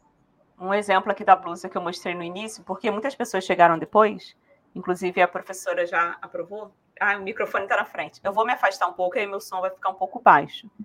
Mas aqui, ó, cadê? Deixa eu ver. Ah, eu tenho que tirar. Só um instantinho. Deixa eu ver melhor. Aqui. No caso, fiz uma blusa com um decote V e aqui não tá sobrando, tá vendo? Ele tá bem coladinho, porque a blusa, se tiver, você abaixou e tiver saindo muito, é porque tá errado, né, professora? E Exato. aqui então, quando tá a pessoa tem busto, tá ela tem que fazer um ajustinho eu tenho, no e na cava, ó, ela fez o ajuste e ficou perfeito. Tem aqui a pence, fiz uma uhum. pence bem larga para uhum. adaptar. E aqui você vê que não está sobrando nada. Uhum. Só que para eu conseguir fazer esse molde, foi o terceiro. Eu fiz o primeiro, uhum. provei, não ficou legal. Aí coloquei o papel assim por cima, falei, hum, não tá legal. Fiz um tecido bem baratinho, até uma dica, né? Não sei se você também achou legal Uhum. A gente comprar esses tecidos mais baratos em banca de oferta, que às vezes tem nas lojas, um tecido parecido com o caimento que você quer. Nesse aqui, eu usei uma viscose sarjada. É mais. Eu adoro o caimento dele. Uhum. Mas a pessoa pode comprar uma viscose fininha, por exemplo. E aí eu fiz, provei. Não ficou legal. Aí, porque ainda estava sobrando aqui. Fui lá, fiz a adaptação do molde. Aí no terceiro molde eu consegui um molde perfeito. Ficou lindo. E agora sim, ele está fixo ali. Porque agora então, você já conhece rápido. Agora você sabe conheço. Que você tem um é. você sabe que você sempre vai ter que fazer correção de decote uhum. e de cava em função disso, né? Sim. É, então, continuando aqui, a Camila quer saber quais são as peças mais fáceis de se fazer para iniciantes, por onde começar e como ir avançando por, por grau de dificuldade. Por exemplo, em termos de blusa, mais fácil é manga japonesa porque ela não tem uhum. que desenhar cava nem nada, ela é facílima de fazer. A saia, né, a saia reta, digamos assim, ou a saia evasê, é muito fácil de fazer. Saia, né? A única coisa da saia é pôr o zíper, para quem não costura nada, é, pode ser que tenha dificuldade de pregar o zíper. Mas a uhum. modelagem é a mais fácil que tem. São é, saia evasê, saia retas, né, saias em geral, e a blusinha de manga japonesa. Depois a blusinha, a blusinha sem pences, também é fácil de fazer. Né? Ai, e assim aqui vai. eu acabei. Não, desculpa, acabei Até no curso dividir, tem lá o primeiro, o primeiro, o segundo módulo dele, né? É peças fáceis, moldes sim, fáceis. Sim, sim. Depois que vai avançando. É, depois você vai avançando. É. Então, primeiro faz as peças fáceis, depois você vai indo, vai uhum. avançando. É a Viviane que está falando. A... Não, cadê outro comentário que eu tinha visto? Da Miriam. Ficou perfeita essa blusa, que bom que você está falando que teve que fazer várias vezes. Assim não desanimamos. E realmente, não é de uma hora para outra que a gente vai acertar. Eu falei para vocês, fazem no papel, pega para o papel de seda, põe, veste o papel de seda no corpo, que aí você vai, uhum. você não uhum. gasta, né, tecido, certo? É. Você faz. Aí depois você ficou legal, você viu que você ajustou o molde ali no papel, etc. O molde no papel tá certo, aí você parte para cortar no tecido. É, tem mais uma dúvida aqui da Ilma. Bom dia. É possível o corpo, o corpo costas ser maior que o corpo frente? Minhas peças repuxam para trás. Já fiz transporte de ombro, rebaixei o decote costas em 5 centímetros, mas nada resolve. Olha, então vamos ter que ver é, várias coisas. Quando, assim, por exemplo, essa, esse meu vestido, ele tá com altura de costas e frente, né? A mesma, você vê que o ombro tá aqui no, no coisa, ele não tem queda de ombro, certo? Então, assim, ele vai ficar puxando para trás. Se eu tiver muito busto, ele vai ficar puxando para trás, certo? Aí é bom fazer queda de ombro. Porque quando você tem muito busto, ele tende.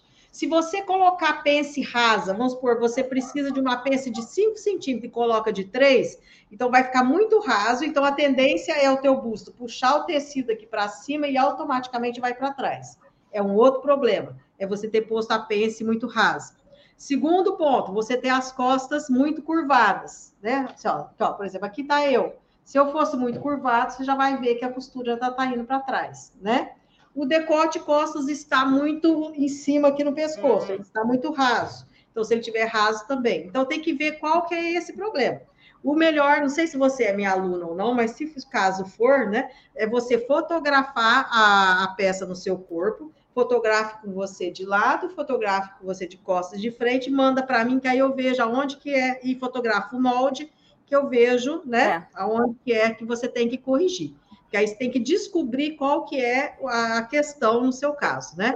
Existe como eu ensino no curso a fazer a queda de ombro, ou seja, porque tem pessoas que gostam dessa costura, eu não gosto dela aparecendo aqui na frente, então, né? Também não. Ela vem aqui, embora eu tenha algumas peças aqui, mas eu não gosto, eu gosto dela, né, desaparecida, digamos assim, uhum. né? Mas se eu tivesse muito seio, eu teria que aplicar essa queda de ombro. Se eu tivesse o ombro curvado, também, né? Então tem, tem que saber aonde é o. Né, o que é que está causando esse problema, né? É. Porque, porque é que faz ela ficar repuxando para trás? Porque são várias, vários probleminhas que podem estar acontecendo. Então, eu teria é. que para te ajudar melhor, certo? Então, é importante Mas, você lembrar que. Está puxando para trás, você vai ter que aplicar a queda de ombro. Esse é o primeiro uhum. ponto. Né? Você pode descobrir o, a causa, é uma, porque se for a, a pence que está muito rasa, né? E ela precisa ser mais larga, é, então você tem que aumentar essa pence. Então, assim, tem que descobrir a causa para você corrigir aquele problema. Mas, uhum. no teu caso, eu já aconselho a colocar queda de ombro. Seria queda de ombro, ó. Vamos, vamos dar uma uhum. explicaçãozinha rápida aqui, certo? As pessoas amam quando você usa o quadro. Aqui, aqui vamos por molde, né? Aqui a cava, aqui, aqui a frente, tá? Então, aqui a frentezinha bonitinha. Aí você vai pegar o molde, aqui vamos supor que seja as costas, ele vai ficar assim, né? Porque o ombro é inclinado, então ele vai ficar assim. Aqui a cara e tal. Você pega a parte das costas, aqui a frente, aqui a costas. Você pega e encosta os dois ombros aqui, ó. Aqui é o decote, certo? Decote, frente e costa. Aí você cola com durex aqui, tá? Ou do durex, ou você pega uma fitinha de, de, de papel, passa cola e cola aqui por cima não, você não pode encavalar um no outro. Sim. Fez isso daqui, você pega aqui na sua frente, você desce aqui, ó, dois centímetros, tá? E do lado de cá também. Deixa eu apagar esse, esse, esse escrito aqui. E desce dois centímetros do lado de cá, assim aqui. Aí traça uma linha. Aí você vai recortar aqui. Aí o teu molde vai recortar aqui, certo? Essa linha aqui você vai recortar. Aí você vai ficar automaticamente com as tuas costas com a altura das, da cava costas maior do que a altura da cava frente. E isso é o que a gente chama de queda de ombro. Porque aí na hora que for costurar, por exemplo, né? Ah, perdão. Na hora que a tua blusa estiver aqui, né? Assim. Perdão, perdão, perdão. Aqui, aí vai estar com aquela costurinha mais para cá. O que você tem que prestar atenção é se for pôr manga, na hora de pregar essa manga, né? porque essa manga, na hora que for ser pregada, já não vai, a, o centro da manga não vai estar alinhado com a costura do ombro, vai estar uhum. um pouco antes, certo? Ótimo. Mas isso é o que chama queda de ombro, que você pode aplicar nos seus moldes já agora. Pode ser, se está indo muito para trás, pode ser até necessário dois e meio. Toda uhum. camisa masculina tem queda de ombro de dois e meio a três, né? Às vezes até quatro, se a pessoa é bem gordinha, precisa aplicar até 4 centímetros de queda de ombro, tirar da frente e jogar para trás. E a forma de fazer é essa aqui, ó. A mais é, acertada é essa daqui. Várias explicações detalhadíssimas, muito bom. Tem pessoas que perguntaram aqui se a live fica gravada, e sim, porque muitas pessoas chegaram depois. Então, vocês podem terminar aqui de assistir, depois volta para assistir do começo. O que eu ia falar aqui, lembrando que todos os cursos da Maximus Tecidos têm o suporte que tem. Vocês podem tirar as dúvidas abaixo de cada aula, ou quando vocês têm alguma dúvida específica e quer mandar uma foto, tem os grupos VIPs de cada curso. É só vocês entrarem lá no curso de vocês, para quem já é aluna ou aluno, e aí vocês vão solicitar lá para entrar no grupo de suporte do Facebook para ter essa orientação melhor e todos os professores respondem lá para ajudar o máximo de alunos, tá? É, a Lenilda que está falando, estou amando essa live, pois está sendo a primeira vez que participo e já estou matriculada no curso da Néa Santana. Com isso, o curso fica mais completo. Seja muito bem-vinda. Eu sei que tem muitas pessoas que estão aqui assistindo pela primeira vez. Eu acho que vocês não estão gostando dessa live, Marlene. Sabe por quê? Tem pouquíssimos ah. likes. As pessoas não estão deixando like, então acho que a live está ruim. é isso que parece, né? As pessoas não estão. Então, gente, só para quem, assim, pode ser que vocês não saibam, você tá aí, se você estiver assistindo pelo celular, você fecha o chat rapidinho e vai aparecer do lado esquerdo uma mãozinha para cima e uma mãozinha assim para baixo. É só vocês clicarem nessa mãozinha aqui. Se tiver azul, é porque você já deixou o seu like. Por que isso é importante? Porque a plataforma, o YouTube, ele entende que o conteúdo ele é bom, ele é relevante e ele vai entregar para mais pessoas. E aí mais pessoas vão é, ser a, alcançadas aqui com conteúdo valiosíssimo, que são conteúdos aqui de curso pago, tá? Que a professora Marlene está aqui compartilhando com vocês de uma forma gratuita. Então, vamos retribuir aqui, porque o tempo da professora também é bem corrido e ela conseguiu estar aqui hoje para compartilhar todas essas dicas maravilhosas com a gente. Aqui a Cleide está falando, ó, chegando somente agora. Seja bem-vinda, depois você pode voltar e assistir tudo do início. Tem mais uma dúvida aqui. É, Professora Marlene, eu tenho dúvidas sobre os moldes. Por que raramente faço moldes? Porque raramente eu faço moldes. Como é que eu faço? tiro as medidas do corpo da pessoa, dobro o tecido e modelo logo no. Não, no tecido. Não, ah, ela está perguntando se é errado é, modelar direto no é tecido. Assim, claro, é, né? Alguns, a, alguns alfaiates, alfaiate, alfaiate que faz uhum. terno, eles fazem a modelagem direto no tecido, mas isso precisa ter muita experiência e você não pode uhum. errar nada. E o giz que você for riscar no tecido, ele não pode marcar né? Então, assim, modelagem é feita no papel. Você faz o molde de papel, pega o molde de papel, põe por cima do tecido, tem que alinhar fio do tecido, depois fio do molde, tudo direitinho, tá? As medidas, aliás, a maioria das pessoas erram no molde, não é nem por causa de não saber, não conseguir fazer o molde, é errar na hora que tira as medidas. Uhum. Então, as medidas têm que ser tiradas muito certinhas, é a principal, é o começo de tudo.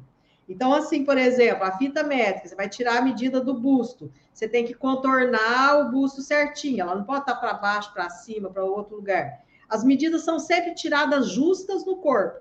Eu vou tirar do busto, é justinha no corpo. Eu vou tirar a largura do braço, que é o que determina a altura da cava, por exemplo. A largura do braço é o bíceps. O que é o bíceps? É esse músculo aqui, né? Então, ele fica o quê? No meio do braço entre o cotovelo e o ombro, a metade do braço, essa é a largura do braço. Essa medida tem que tirar ela justinha, né? Porque é ela que vai determinar a altura da cava no meu método, né? Porque tem outros uhum. métodos que não usam medida Sim. de largura de braço, no meu caso. Ombro, a medida do ombro, as pessoas muitas vezes tiram errado. Por quê? Porque é no final do pescoço, mas não é aqui embaixo do pescoço, é atrás da orelha, bem reto aqui daqui até a dobra do ombro. Ah, mas eu, minha mãe, minha avó, minha tia lá antigamente falava no ossinho. Antigamente uhum. as pessoas não eram gordas, né? Eu lembro que a minha mãe era raro ela parecer uma pessoa gordinha para ela fazer molde. Eu tinha umas tias que eram todas muito gordas, mas elas faziam as suas próprias roupas. Então, assim, então lá antigamente, na década de 60, 70, onde não havia máquina de lavar roupa, onde não havia um monte de coisa que faz a gente hoje, o ferro era a brasa, então as pessoas faziam mais exercício, então dificilmente as pessoas uhum. eram gordas, né? As pessoas andavam mais.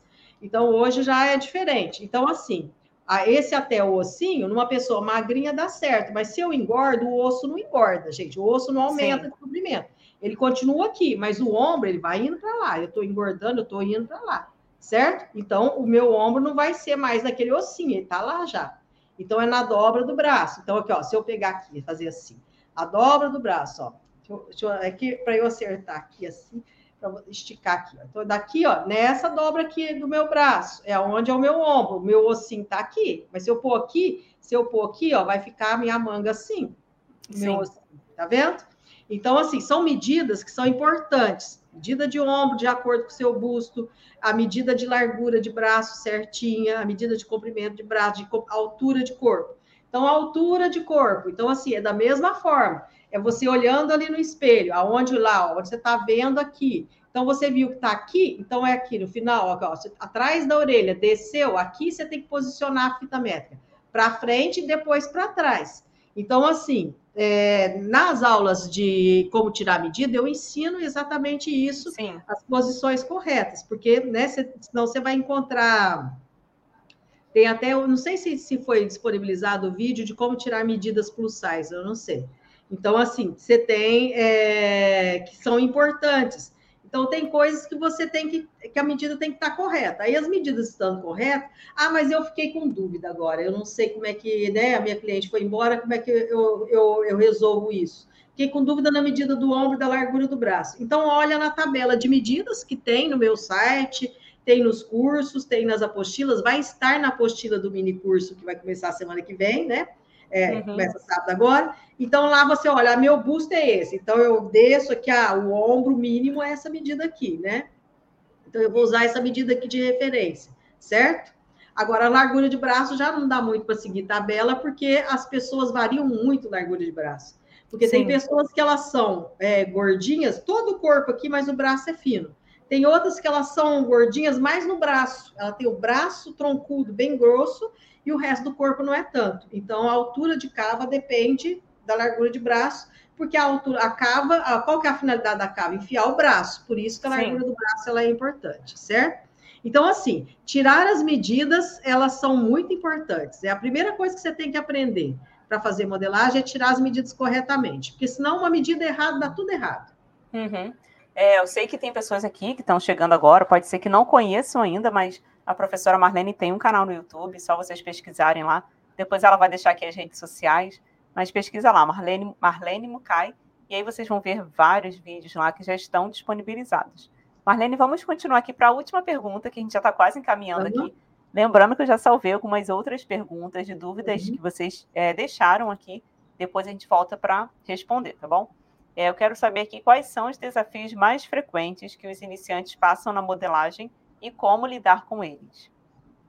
Os desafios mais frequentes é esse que eu acabei de falar, né? É, é tirar as Você acabou já respondendo né? É uhum. que esse é, é um das, das dificuldades maiores que eu percebo, que muitas vezes a pessoa fala, ah, minha cava ficou grande demais, isso aqui, isso aqui, eu saio, então fotografe o molde, me mande as suas medidas aí eu vejo que errou, sempre é, é, é, o ombro, né? Quando é problema de cava, sempre a medida do ombro estava errada, ou de decote, né, também.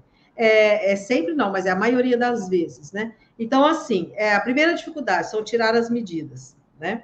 A segunda dificuldade é a pessoa perceber que o corpo dela tem que fazer adaptações. Ou seja, vai ter que fazer uma correção aqui, porque, né, uma correção ali, outra, e você aprender a enxergar o corpo e enxergar o molde e saber que naquele molde você tem que fazer aquela adaptação para que aquele molde sirva naquele corpo. Então, as pessoas têm um pouco dessa dificuldade, mas com aprendendo as técnicas de ajuste, você tira isso de letra, né? Uhum. É, aquela coisa, na, nada cai do céu, tudo você tem que estudar. Então, através né, do estudo, você vai observando e você vai sanando aquelas dificuldades. Mas a principal mesmo começa lá em tirar as medidas. Essa é a principal dificuldade que eu vejo, né? É, porque geralmente. Esse, mais erros. É, porque vai dar erro na modelagem. Não é. adianta. É. Não vai o fechar. O cálculo é comum você errar no começo. Ah, eu calculei, eu, eu errei no, no, no, cálculo, eu, eu fiz o desenho do decote, não ficou bonito. E é muito comum as pessoas fazerem o decote, né? Errar aqui nesse decote. Eu assim. errava muito assim na sobra, sobrava demais. Aí eu tinha que fazer pregas aqui, ficava uma coisa horrorosa. Então aqui está um quadrado, né? Aqui está o tal. Então você marcou aqui o afastamento do ombro e você marcou a descida do decote. É muito comum as pessoas fazerem isso. Se faz essa curva assim, o que, que acontece aqui, ó? Você gerou um bico, tá vendo? Uhum. Ó, você gerou esse bico aqui, tá vendo? Na hora que você vai emendar uma coisa com a outra, o teu ombro vai ficar assim, ó. Vai ficar com esse bico aqui, né? Então, isso é comum as pessoas às vezes errarem. Ou então ela fazer o decote assim, ó. Né? É para ser decote redondo, ela faz mais assim. Aí se eu fizer assim, ele está quase em V, percebe que ele está quase em Sim. V? Aí na hora que você vai fazer o decote, ele fica meio assim. Ele não é nem V e nem redondo, ele fica meio uhum. assim. Então, isso daqui é, é, tem uma certa dificuldade. Isso daqui é, é, eu ensino no, no, curso, mas assim, ó, eu desço um centímetro aqui, desço um centímetro reto aqui, aí eu vou, né, Vai sempre de tracinho assim, igual eu fiz aqui, ó. Aí você fica com o decote mais certinho. Né? Aí depois você une os pontinhos. Isso de você fazer, eu quero fazer uma curva, eu quero fazer um círculo. Se você ir com de, de tracinho, tracinho, você consegue fazer esse círculo mais, né, mais bonitinho, ó. Percebe? Que ele tá mais redondinho do que esse outro que eu fiz de uma vez. Sim. Então, né? Então são coisinhas assim, pequenininhas, é coisa de desenho, técnicazinhas de desenho mas que você vai né, aprendendo isso daqui, para não gerar bicos em nenhum lugar. Às vezes gerou um bico, aquele bico você, ah, foi na costura. Às vezes não, foi só no desenho do molde. Às vezes era uma coisinha de nada, assim, entendeu? Eu acho que tudo é teste. É, como eu falo para as minhas alunas, como eu falei aqui no começo, eu sou professora do curso de ajustes e consertos. E tem pessoas que falam de dificuldades. E eu sempre falo, gente, é teste. Tudo você precisa treinar. Não é a primeira vez é. que você vai colocar um zíper. fazer vai se não perfeito. fizer, não aprende, né? Sim, que, vai errar, mas aí testa com uma roupa uhum. velha. Como eu uhum. falei aqui, vai testar a modelagem? Vai lá na Lençol loja. velho, roupa Isso. velha, né? Como a Toalha de mesa falou. que você não usa. Uhum. Vai pegando o que você vai tem em casa para treinar. Tem um comentário aqui legal. Eu da... fiz, aliás, um vestido hum. para mim uma vez. Eu precisava de um vestido para o ano novo. Isso lá nos anos 80 e não tinha tecido branco nem dinheiro para comprar. E minha mãe tinha uma uhum. toalha que ela não usava há mil anos, sabe aquela ganho de casamento nunca usa? Era de jaquar, tecido uhum. jaquar, que é aquele meio que em alto relevo, branco, uhum. né? Cortei, fiz um vestido para mim, né? Não acredito. Um para mim escondido.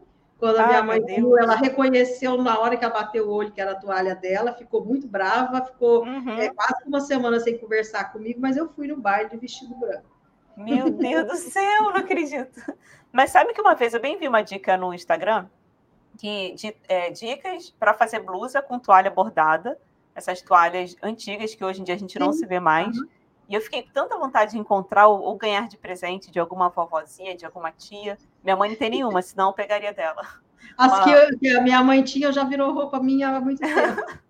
Então, é uma dica legal. Bordado. Eu porque... lembro que estava usando aqueles bordadinhos na camisa assim, uhum. eu fiz com, com toalha. Eu acho lindo. É, lendo aqui o comentário da Nena, estou no começo do curso de modelagem com a professora Marlene e de concertos com a Viviane. Estou estudando as bases ainda, quero muito fazer fazer uma blusa que tem nascido que tem nascido modelada por mim.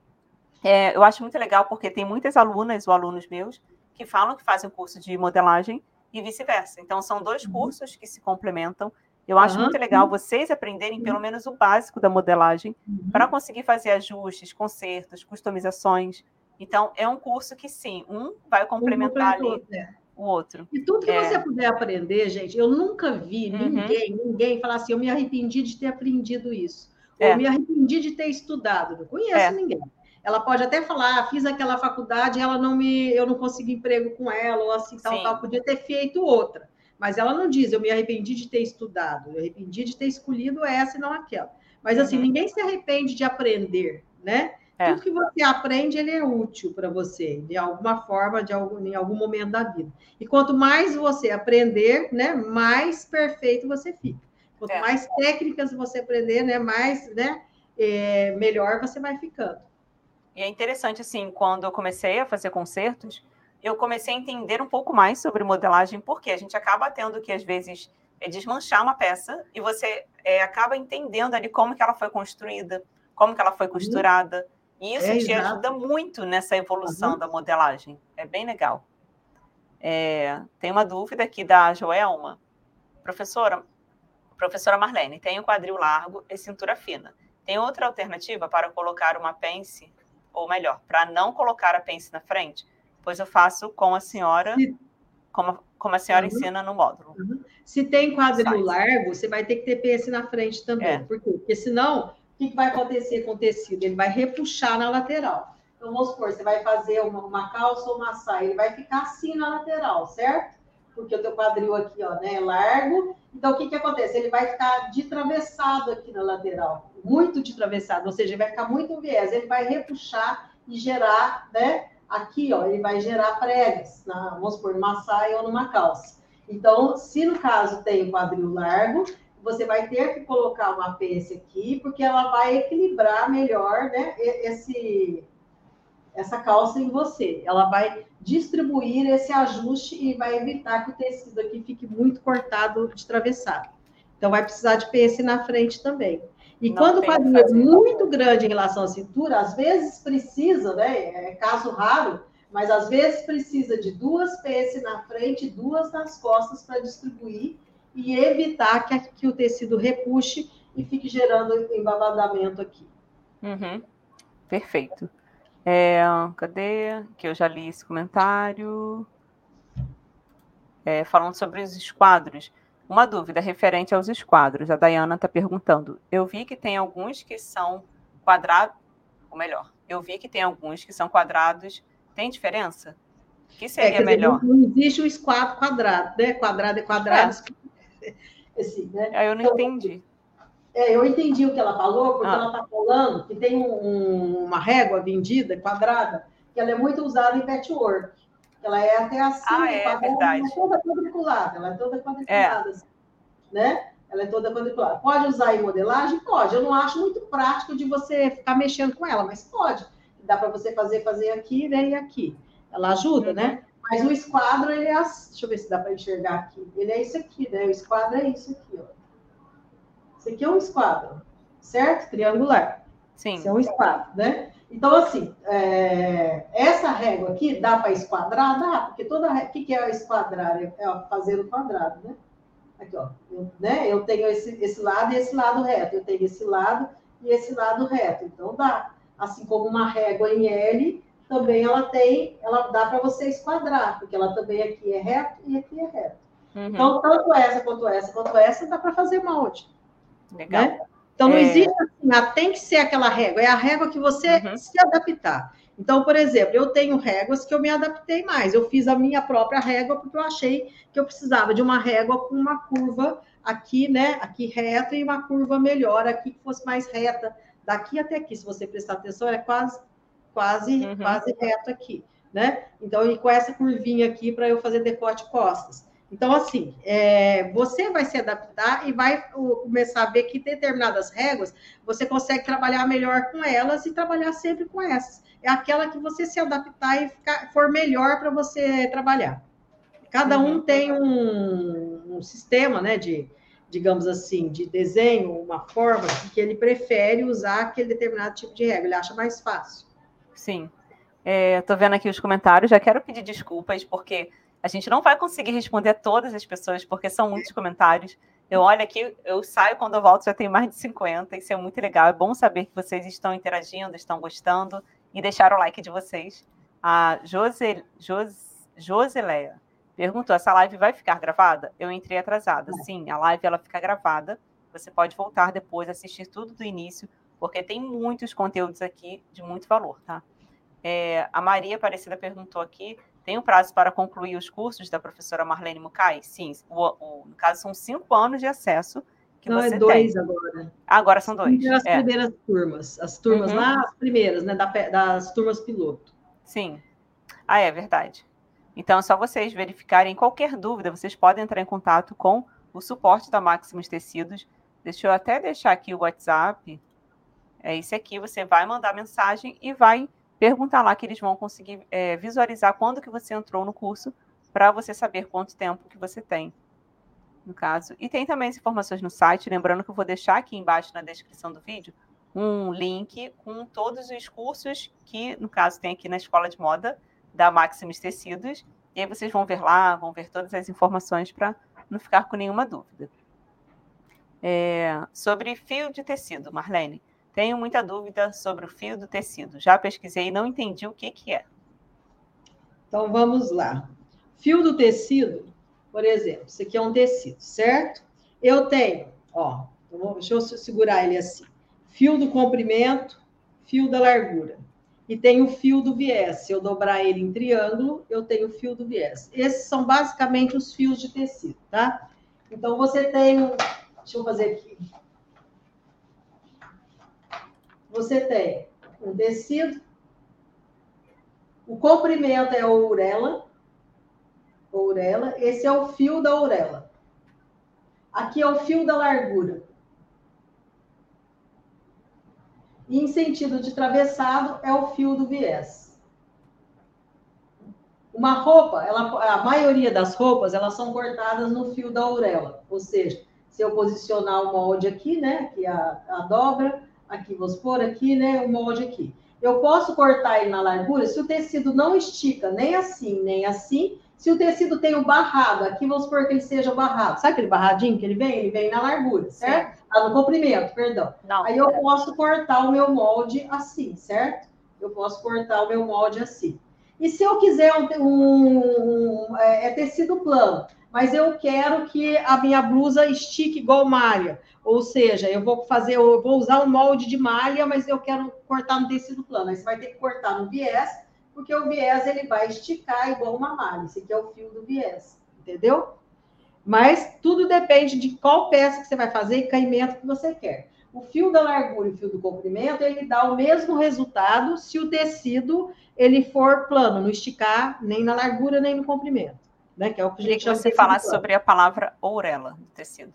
Ourela As pessoas é, é confundem a, é a, forma de falar, né? Então, ourela, o certo é ourela. É, ou, é. A auréola é do peito. É. Ourela. Ourela. Então, esse, todo o tecido ele tem uma berdinha aqui de um lado e do outro lado, no sentido do comprimento, que ele é o acabamento do tecido. Ele acaba aqui, ele acaba aqui. Aqui é o que a gente corta. Você vai lá e comprar né, a, a, a né? Ele é cortado na largura, certo? É. Então, esse aqui é o comprimento. Então, o ourela é aquele acabamentozinho que tem de cada lado do, do tecido, né? Que ele é até mais juntinho. Alguns têm até uns buraquinhos, de, é, uns furinhos de, Verdade. desse ponto, que é, o tecido vem, é, vem sendo feito em cima de uma máquina que tem preguinhos aqui no canto que dá esses buraquinhos. Então, isso que basicamente, aí vai depender do, do caimento que vai ser a roupa. Então, por exemplo, existe lá no meu site vestidos sleep dress, que é o quê? Cortado no viés. Por quê? Porque aquele que é cortado no viés faz que a roupa ade, adeira. Ai, agora deu. É, cole no corpo. Adere. Uhum. adere, né? Mas adere. Não, a, a, adira, né? Que uhum. adere é aderir, né? Ah, sei lá, é verbo, gente, não sei verbo. Uhum. Eu, adero, eu adero, aderir, aderar, sei lá. Então, assim, para ele moldar o corpo né, ele molda no corpo. Então, ele é um slip dress. Então, ele é cortado no uhum. viés. Gasta-se muito tecido para fazer uma roupa slip dress, tá? Uhum. Acho que essa semana mesmo, amanhã ou depois, eu vou colocar uma blusinha slip dress. Uma blusinha, dress não, porque dress é vestido. Uma, uma blusinha cortada no viés, tá? Que é, né, para ter o caimento do drapeado da blusa que, em questão, que eu vou fazer um molde. Mas, assim, né, como eu falei, se é uma peça que aqui não estica nem na largura nem no comprimento, eu posso cortar roupas tanto no, no sentido da orelha, do comprimento, quanto no sentido da largura. Só que tem um detalhe: se você vai cortar no sentido da orelha, toda a peça tem que ser cortada no sentido da orelha. Ah, se é? você vai cortar no fio da largura, todas as partes têm que ser no fio da largura. Porque a é trama do tecido não é igual. Porque se você corta um lado, eu corto aqui, o outro lado aqui, aí você vai emendar, ah, fica feio. Até você olha e você enxerga até diferença nas cores, muda até a, né, a textura do. Vocês acreditam, gente, que tem gente que faz isso? Sério? Eu fazia isso antigamente, assim, quando eu comecei. Muito, porque eu pensava assim: é, comprei pouco tecido. Aí eu vou jogar meu molde aqui para a lateral e eu consigo. Aí eu. Exatamente isso que você falou. Aí eu cortei uma no sentido do fio certinho e a outra enviesada. Quando eu juntei para costurar, o que aconteceu? Uma ficou maior do que a outra ficou super torto, horroroso. Eu não sabia uhum, é porque, porque provavelmente elasticidade tecido. Sim, Uhum. Então a gente está já encaminhando aqui para o final. É, quero Agora, agradecer demais. Que tem stretch ou elasticidade, ele é tecido plano, mas ele estica um uhum. pouquinho, ele sempre vai esticar mais na largura. Então nunca pode ser cortado no fio da largura. Aí tem que ser sempre, Sim. e nem no viés. Tecido que tem elasticidade, você não corta, não usa o viés. Você tem que cortar sempre no fio da orelha porque as peças elas têm que esticar sempre na largura. Por exemplo, esse, esse vestido que eu estou usando, ele tem elastano, ele tem, é, que é o que a gente fala, elastano ou stretch, então ele estica. Ah, então, ele sempre, a parte que estica tem que ficar na largura, nunca no comprimento, uhum. certo? Então, é sempre você vai usar o fio da orelha no caso de tecido assim. É, já estamos quase encerrando aqui já. Uhum. É, vamos para só mais uma dúvida aqui sobre o mini curso, que vai uhum. começar agora no sábado. No curso vai ensinar modelagem de calças, macacões com bolso, não, saia. Isso é dentro do curso não. completo. No curso completo, o que, o que é pago, sim. Eu é. ensino a fazer macacões, macaquinhos. No projeto de assinatura esse mês entrou macacões e macaquinhos, mas no mini curso, mini curso são só essas duas peças. É o uhum. casaqueto e o vestido, tá? É mini curso é. de uma semana. Ele é, é, gratuito e ele é de uma semana. Então, são só duas peças. Não dá para ensinar muita coisa, assim, né? Muitas então, assim, peças. Assim, a... Então, é essas duas peças aqui. Aí eu vou ensinar é, tanto a costura quanto uhum. a fazer o molde. Como está essa foto aqui do meio, eu costurando Ó, o vestido aqui. e o molde do casaqueiro, é. tá? Dá então, é melhor. o casaqueto e o vestido, que é do, do, mini curso. Agora, já o curso completo tem mais de, de 200 aulas, quase 300 aulas. Aí eu ensino de tudo. Vários tipos de calça, vários tipos de saia, vários tipos Sim. de blusa, vários tipos de vestido, as técnicas de ajustes todas. E agora, sim, tem a novidade, que é a assinatura de moldes. Porque é ah, é totalmente sim. diferente. Tem o curso modelagem, é, de modelagem, que você vai aprender a fazer os moldes do zero ou se você quer mais praticidade, você quer os moldes já prontos para imprimir, seja em casa ou seja na gráfica, aí sim tem assinatura que você vai receber todos os meses, todos os meses, moldes novos e sempre tem lives, a professora sempre trai, traz, é, uhum. não é somente uhum. um molde novo, você traz a história da roupa, você faz a pesquisa do que está em alta para trazer para a gente. Uhum. Então, assim, Exato. assim, vamos falar só um pouco mais sobre o mini curso para quem chegou aqui depois. No sábado agora vai começar o mini curso de costura e modelagem com a professora Marlene Lucai. E a live será às 10 horas da manhã, que é a live de aquecimento. Então, se vocês têm alguma dúvida, é, eu vi que várias pessoas estavam perguntando aqui sobre tecido, sobre várias coisas. Guardem essas perguntas para sábado, que aí ela vai tirar um tempo especial somente para responder essas dúvidas sobre o mini curso. O link está aqui embaixo na descrição do vídeo eu queria que você desse novamente, Marlene, um, um breve resumo do que, que vai uhum. acontecer nesse mini curso. Então, no mini curso, eu vou ensinar a modelagem e a costura do vestido, né? Um vestido feito, né? No caso, eu costurei ele na malha tweed, na máquina doméstica, para vocês verem que é possível fazer um vestido inteirinho na máquina doméstica de malha. E ensinei a fazer o molde do casaqueto, né? Que é de lã batida, mas você pode usar qualquer outro tecido, assim como o vestido também pode ser feito em tecido plano, inclusive linho, por exemplo, né? É, ou até viscose, ou mesmo uma malha viscolaica. Então, a modelagem ela é própria para vários tipos de tecido, tá? Do vestido.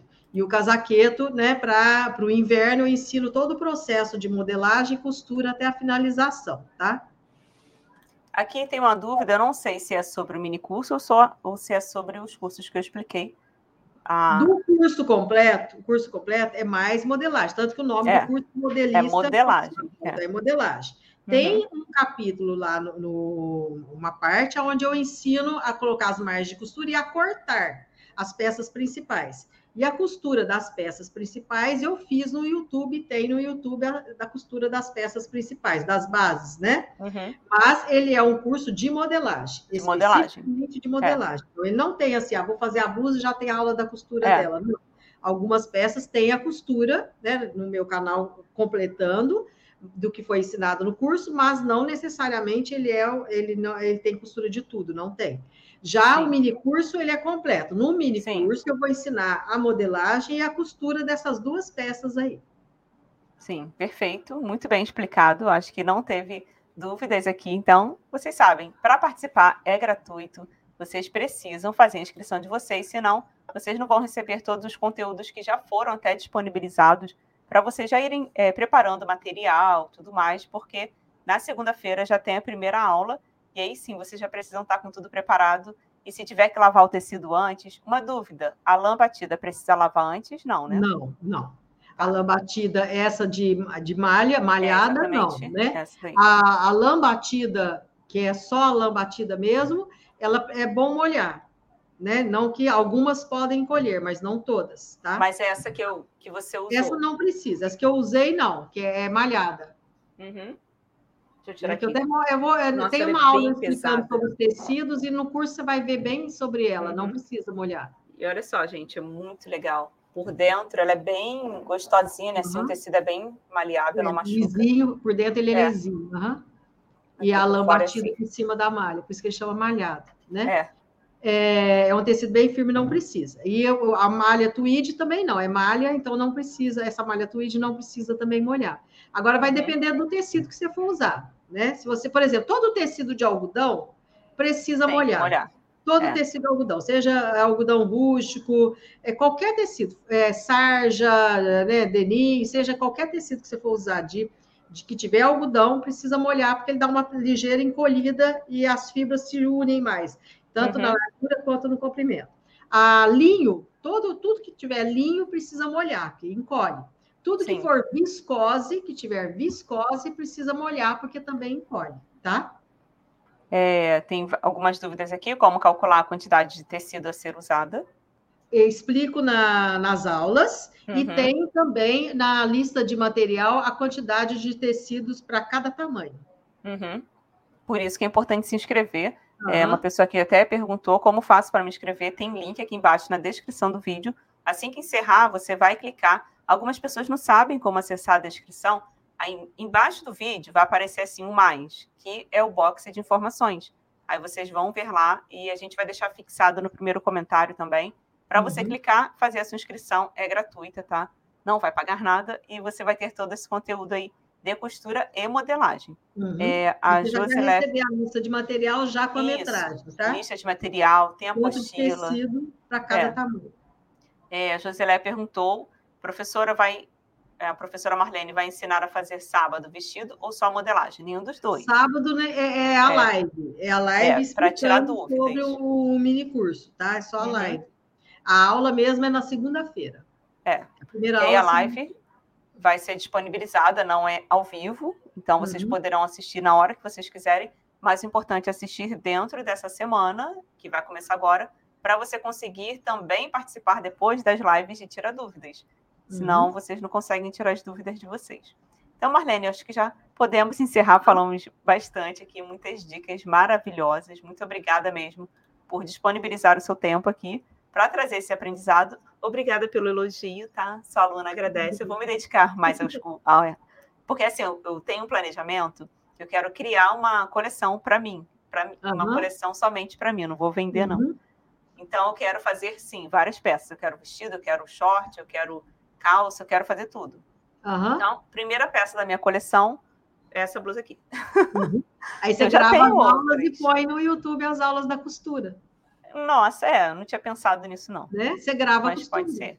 Né? Uhum. Ajuda outras alunas, né? Através é, pode ser também. E aí você costura passo a passo e coloca vídeo. Pode ser também. Uhum. Né? Então, quero te agradecer demais, assim, pela sua atenção. Eu que agradeço a oportunidade. E sábado nós nos veremos, eu estarei aqui em casa. Uhum. Quem vai entrevistá-la vai ser a Camila. E eu quero agradecer demais, assim, pela atenção das pessoas que ficaram aqui até o final.